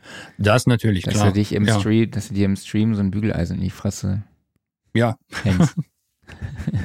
ja, ja, klar. Man, man kann natürlich auch so weit gehen und sagen, mittlerweile hat Behringer fast alles geklont und sie suchen noch nach irgendwas, was da gemacht werden kann. Aber ja, das finde ich jetzt nicht schlimm, das Ding. Ja. Naja, okay. Ähm, ich habe ein neues Team im Studio. Also beziehungsweise hier, meinem, ich nenne es jetzt einfach mal Tonstudio, äh, ich nenne, halt Heimregie. Mhm. Ist vielleicht der bessere Ausdruck. Ähm, ich habe hier jetzt einen Biodynamic DT 1990 Pro und einen SPL Phonitor One D. Mal so als Dauerleihgabe, beziehungsweise als Testgerät da. Und ja, war von dem DT 1990 Pro ey, im ersten Moment echt sehr, sehr begeistert. Also ist immer, es ist immer noch ein sehr, sehr guter Kopfhörer. Ich finde, der Anpressdruck ist ein bisschen hoch, wodurch halt auch wirklich, äh, wodurch er halt wirklich auch saukrass abdichtet für einen offenen Kopfhörer. Äh, ich finde die Ohrmuscheln umschließen besser als bei meinen 990ern. Ähm, es ist auch ein bisschen bequemer, definitiv. Um, was mir nur aufgefallen ist, ist so ein Kabelgeräusch. Also wenn man hier, wenn ich jetzt hier in meinem Headset, ist auch ein äh, mhm. Biodynamik, wenn ich dieses Kabel so hier an meinem Hemd so reibe, dann überträgt sich das nicht an die Ohrmuscheln, aber das ist mir bei dem DT 1990 Pro echt extrem direkt aufgefallen, mhm. dass dieses Kabelgeräusch dann halt auch im, in der Muschel resoniert irgendwie. Das fand ich am Anfang ein bisschen, bisschen störend. Aber auf der anderen Seite, der ist einfach unglaublich hochauflösend, finde ich, detailgetreu. Also er hat eine unglaubliche Tiefenstaffelung und eine sehr hohe Brillanz absolut. Aber ist halt auch so ein bisschen typisch Biodynamik, ne? Mhm. Ähm, es gibt halt auch noch so eine starke Höhenbetonung, finde ich jetzt bei dem DT 1990 Pro. Es gibt jetzt aber auch den 990 Pro X. Ähm, bei dem ist es nicht ganz so krass, habe ich gelesen. Beim Testbericht von Andreas Hau, der jetzt in der April äh, in der Februarausgabe erscheint. Ähm, genau, aber äh, toller Kopfhörer auf jeden Fall. Hat vielleicht mir, wie gesagt, ein bisschen zu viele, zu viel Höhen. Ähm, aber ich bin da auch so Telecaster, äh, wie sagt man, äh, geprägt. Okay. Ja, und Phonitor 1D habe ich mir einfach mal schicken lassen zum Testen, weil ich einfach mal einen Vergleich hören wollte von ich sag jetzt mal, Hardware Crossfeed im Vergleich zu diesen Raumsimulationen ne, mhm. von DVR oder Sienna Rooms, die ja im Prinzip grob das simulieren, mhm. ne, das Übersprechen der Lautsprecher, also dass du quasi beim Kopfhörer hörst du halt das links, was du halt links gepennt hast und das mhm. rechts, was du halt rechts gepennt hast. Ne? Ja. Und äh, eigentlich hörst du ja über Lautsprecher auch mit dem linken Ohr das, was äh, aus dem rechten Lautsprecher kommt, halt Genau. über Reflexion in deinem Raum. Und das wird halt mit diesem Crossfeed simuliert und das ist schon, das ist schon echt ganz geil, auf jeden Fall. Ne? Der Phonitor 1D, den kann man halt auch über USB anschließen an den Rechner und dann halt auch sagen, ja, das ist jetzt der Ausgang. Es gibt aber halt auch den Phonitor One ohne D, den kann man dann halt einfach äh, per, ja, per Kabel eben anschließen. Ne? Muss man halt einfach gucken, ja, dass man aus seinem Interface das Signal halt rausroutet, ne? was halt vielleicht dann auch auf die Stereo, dass das Signal quasi gedoppelt wird, Mhm. beziehungsweise ja, habe ich jetzt sehr gute Erfahrungen mitgemacht. Äh, muss ich aber noch ein bisschen rumspielen, muss ich sagen, weil ich jetzt natürlich erstmal den, das intensiv mit dem DT 1990 getestet habe und nicht mit den Kopfhörern, die ich so standardmäßig äh, nutze. Aber vielleicht kennt ihr das, ne? Wenn man neues Equipment hat, dann Mhm. will man das einfach direkt anschließen Ja, ja, klar. und nutzen, ja. Würdest du denn sagen, dass sowas wie, wie die Crossfade-Funktion das Mixen erleichtert? Also ich habe mir das Teil halt einfach besorgt, also beziehungsweise warum ne? Mhm. ich das mache, ist halt einfach, ich mische halt bei mir zu Hause und links neben mir ist quasi unser Schlafzimmer und direkt vor mir ist das Schlafzimmer von meiner Tochter. Ne? Mhm.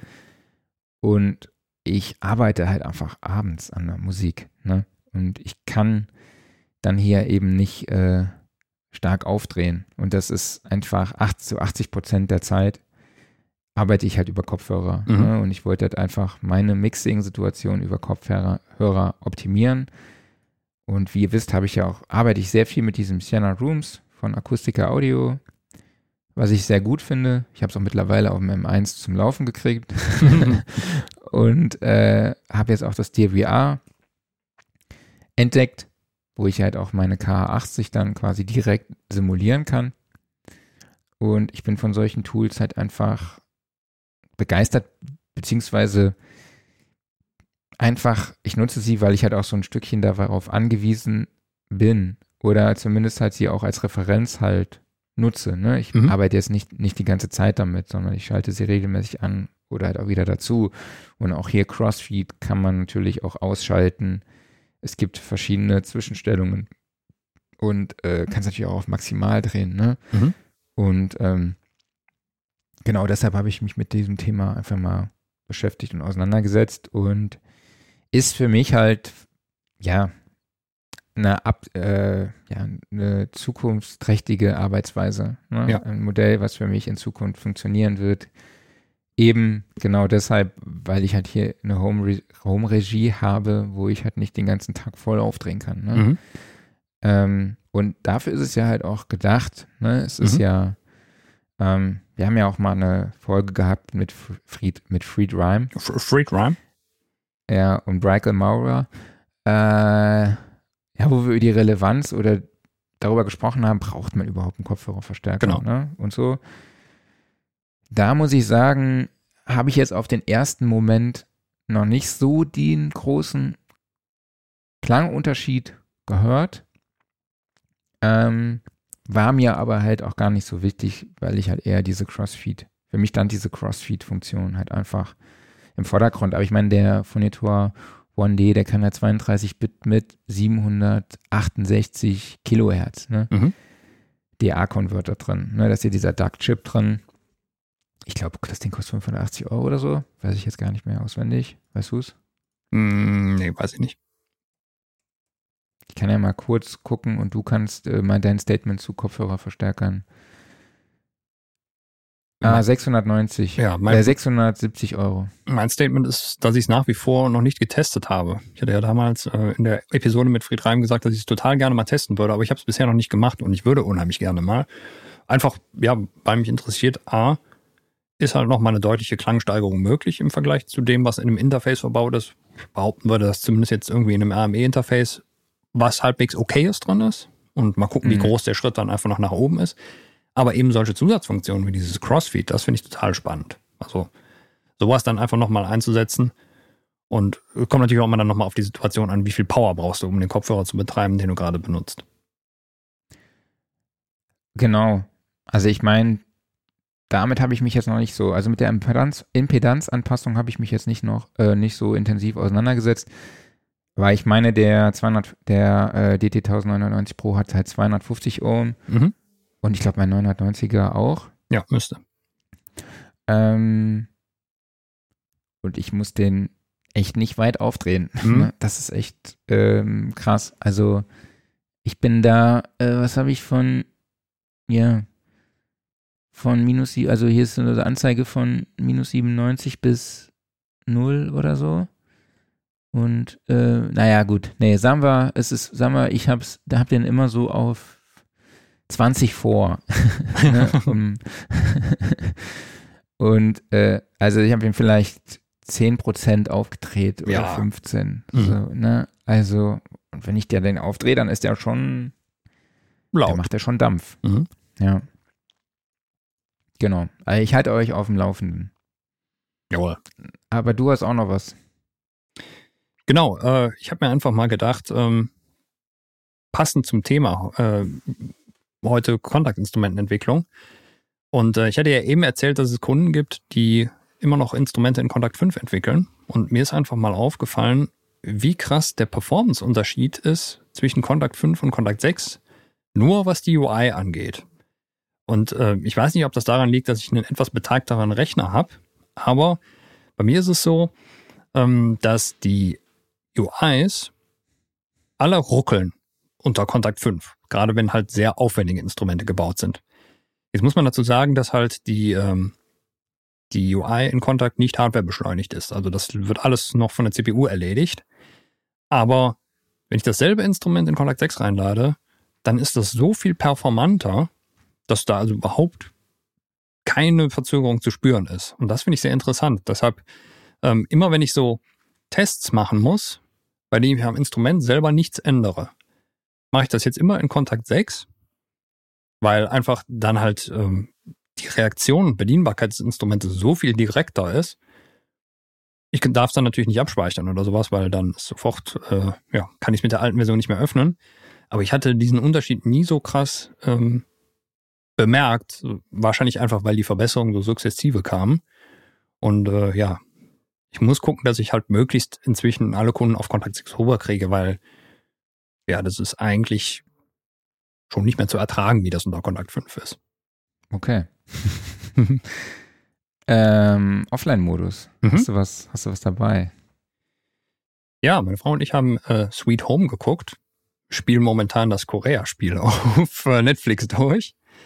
Ähm, Sweet Home so eine, ja, äh, man kann es schon so, so ein bisschen Richtung Horrorserie, Zombie-Serie verorten.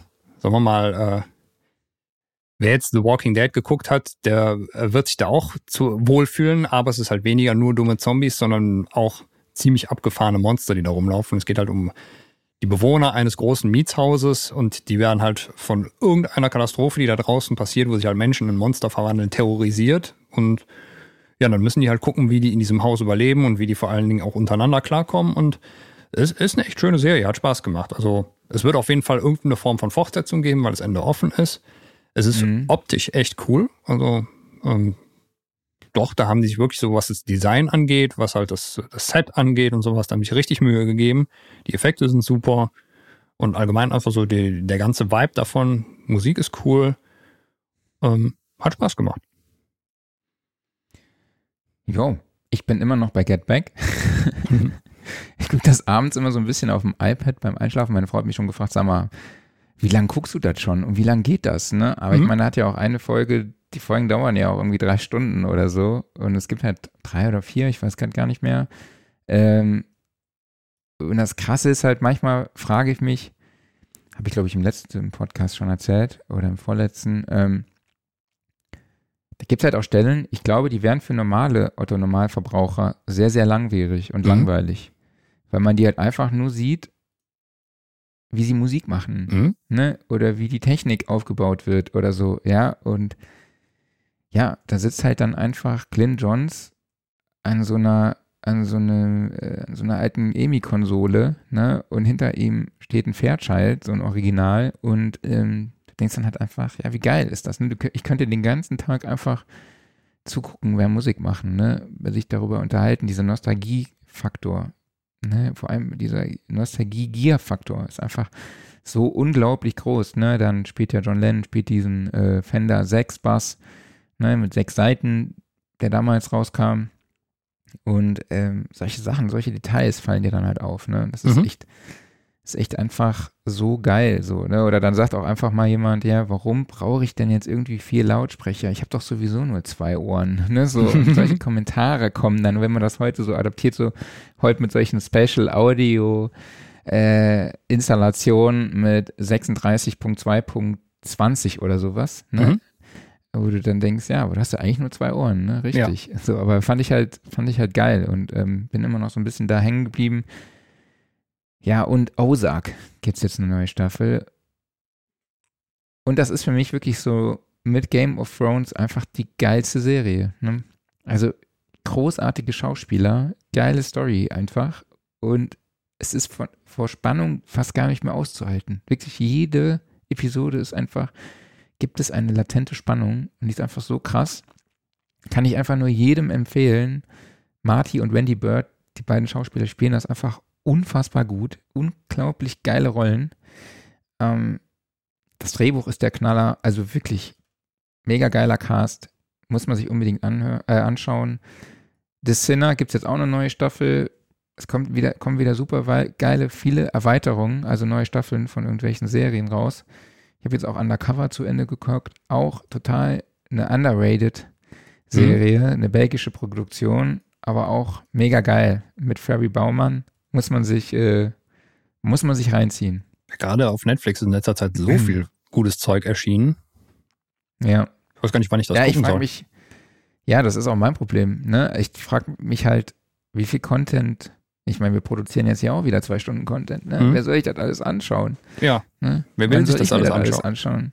Ich habe ich hab schon 100, über 100 äh, Podcasts in meiner Spotify-Playlist und dann deine Folgen, die ich irgendwann mal anhören will. Aber es kommen Mhm. ja auch regelmäßig neue Episoden dazu. Und dann Ja. denkst du dir halt, oh, wann soll ich das alles, wann soll ich das alles aufholen? Naja, wenn ich zur Winternam fliege, habe ich wieder ja. ein paar Stunden Zeit. Fliegst du hin? Aber da gucke ich auch ganz gerne. Also zu Winternam hoffe ich. Jetzt ist ja die Nam im Sommer, Mhm. ausnahmsweise, wegen Corona. Ach ja, klar.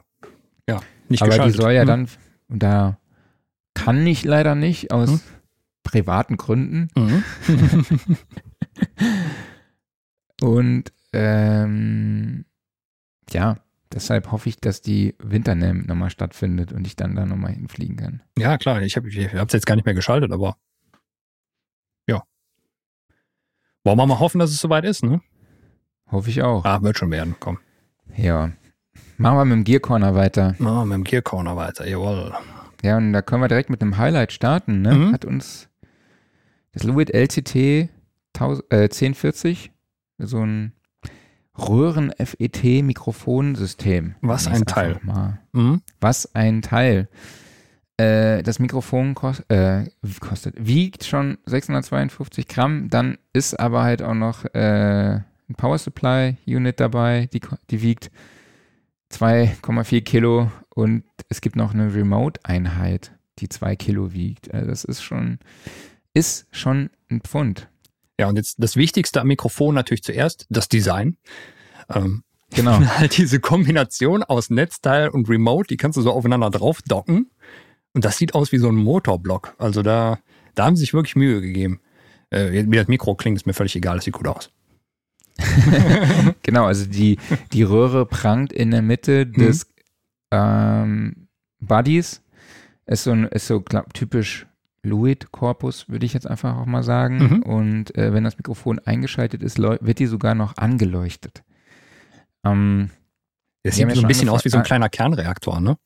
ja, das stimmt, Mhm. stimmt. Nee, sieht echt geil aus. Sieht super äh, Und mit dem Remote-Teil kann das Mikrofon eben ferngesteuert werden, insofern ferngesteuert werden, weil man verschiedene Richtcharakteristiken einstellen kann, nämlich Kugel, Niere, äh, breite Niere, eine Hyperniere und halt eben auch eine 8.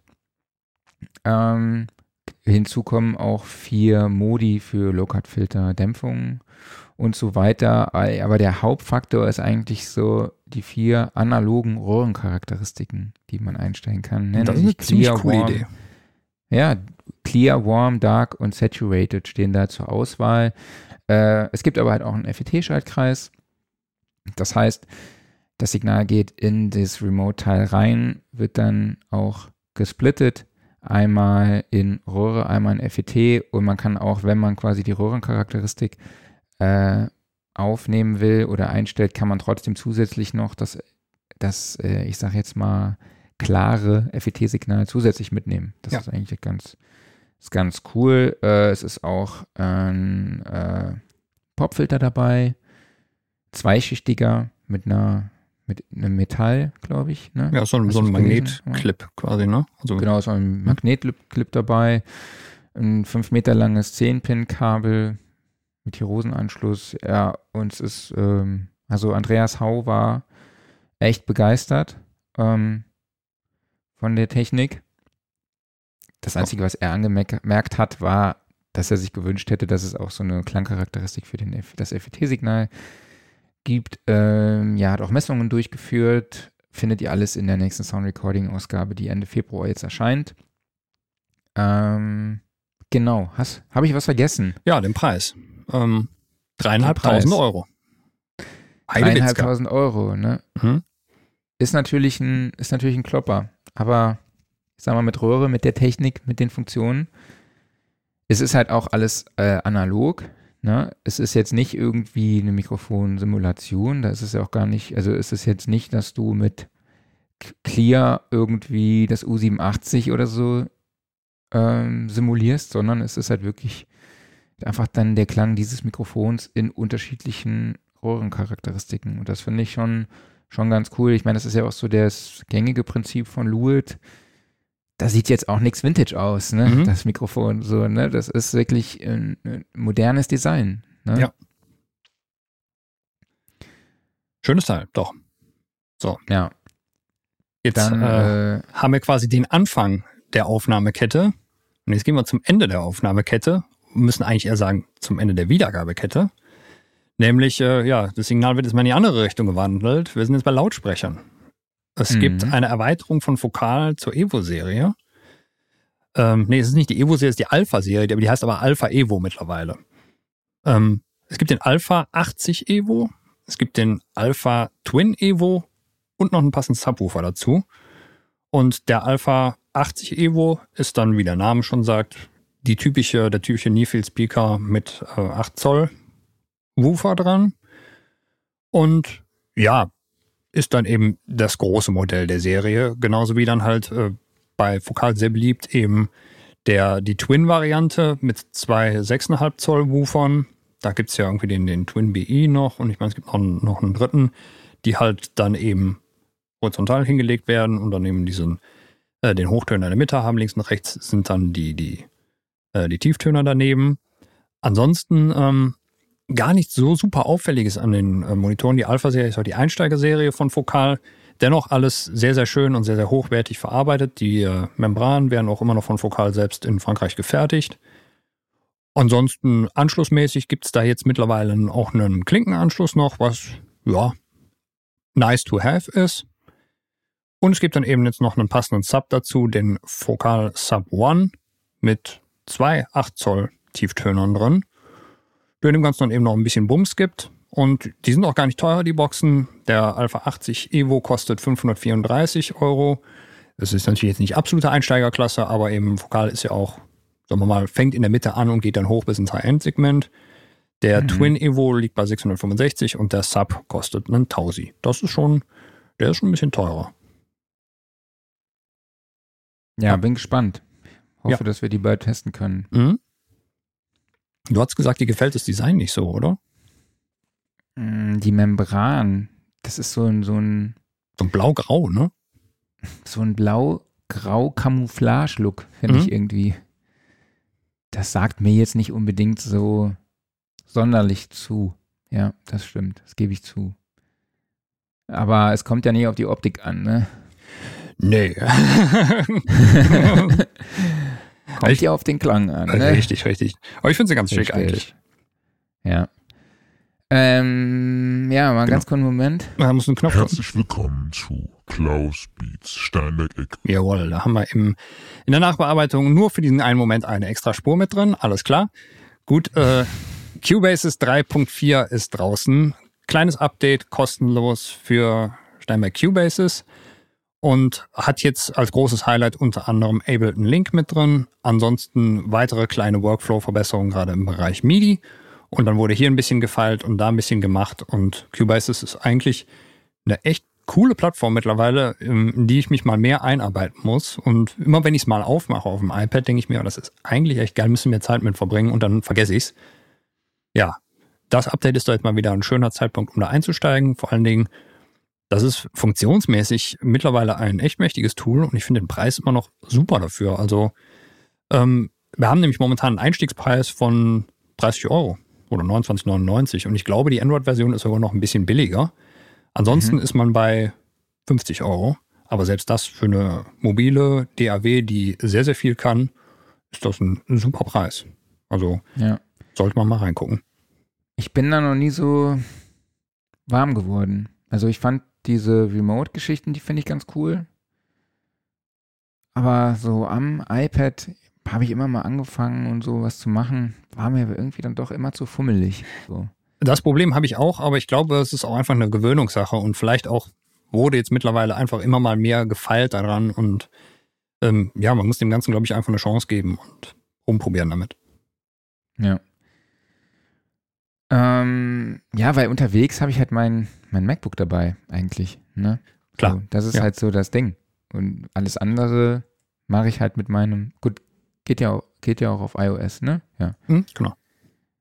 Ähm, genau, das ist wieder ein anderes Thema. Das geht, da, da gebe ich dir recht. So. Genau. Ich finde, vermisse ja so diese, diese Musikgeschichte, die Musik-App von, von Apple, die fand ich sehr geil. Mhm. Musikmemo.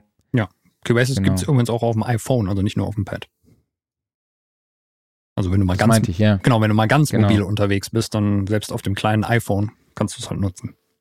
Genau. Das ist das, was ich eben meinte. So, Mhm. ja, das ist auf jeden Fall eine, eine Geschichte, aber fürs iPad, ich, ich bringe das immer mit dem iPad in Verbindung oder mit Mhm. einem Tablet. Ist ich natürlich auch so. bequemer da drauf dann, ja. Ja, ja, genau. Okay, dann würde ich sagen an dieser Stelle, ähm, folgt uns überall, wo ihr uns folgen könnt und sowieso schon folgt. Kauft unser Heft. Das Abo findet ihr unter soundandrecording.de slash shop. Dort könnt ihr auch Einzelhefte bestellen, alles versandkostenfrei. Kauft Tickets zur Studioszene, studioszene.de. Dann äh, Tickets zur Online-Masterclass findet ihr unter soundrecording.de slash academy. Meldet euch für den Newsletter an. Findet ihr auf unserer Website oben rechts. Könnt ihr direkt eure E-Mail-Adresse eintragen. Dann seid ihr immer up to date und erfahrt das Neueste aus der Recording-Branche. Mhm. Und auch immer, wann der neue äh, Podcast rauskommt und immer, wenn wir wieder irgendwas zu verkaufen haben. ähm, und ähm, genau, meldet euch für den Tonstudio Guide an. soundrecording.de slash Tonstudio Guide. Ähm, Klaus, machst du Den Rest? die Danksagung an den Gast? Die Danksagung an den Gast, genau. Also erstmal natürlich vielen, vielen Dank an euch alle dafür, dass ihr dabei wart. Vielen, vielen Dank an dich, Marc, dafür, dass du wie immer das Ganze hier wunderbar geleitet hast. Äh, vielen, vielen Dank an mich, dass ich heute zu Gast sein durfte. Ne? Und äh, ja, jetzt stehen wir hier von unserem schönen Studiosofa auf, wischen das Ganze ab und sagen, ja, das Studiosofa wird euch präsentiert vom Music Store in Köln, dem Paradies für Musiker. Und wir sehen und hören uns nächste Woche wieder. Macht's gut und bis. So machen wir es dann. Bis dann. Tschüss. Ciao.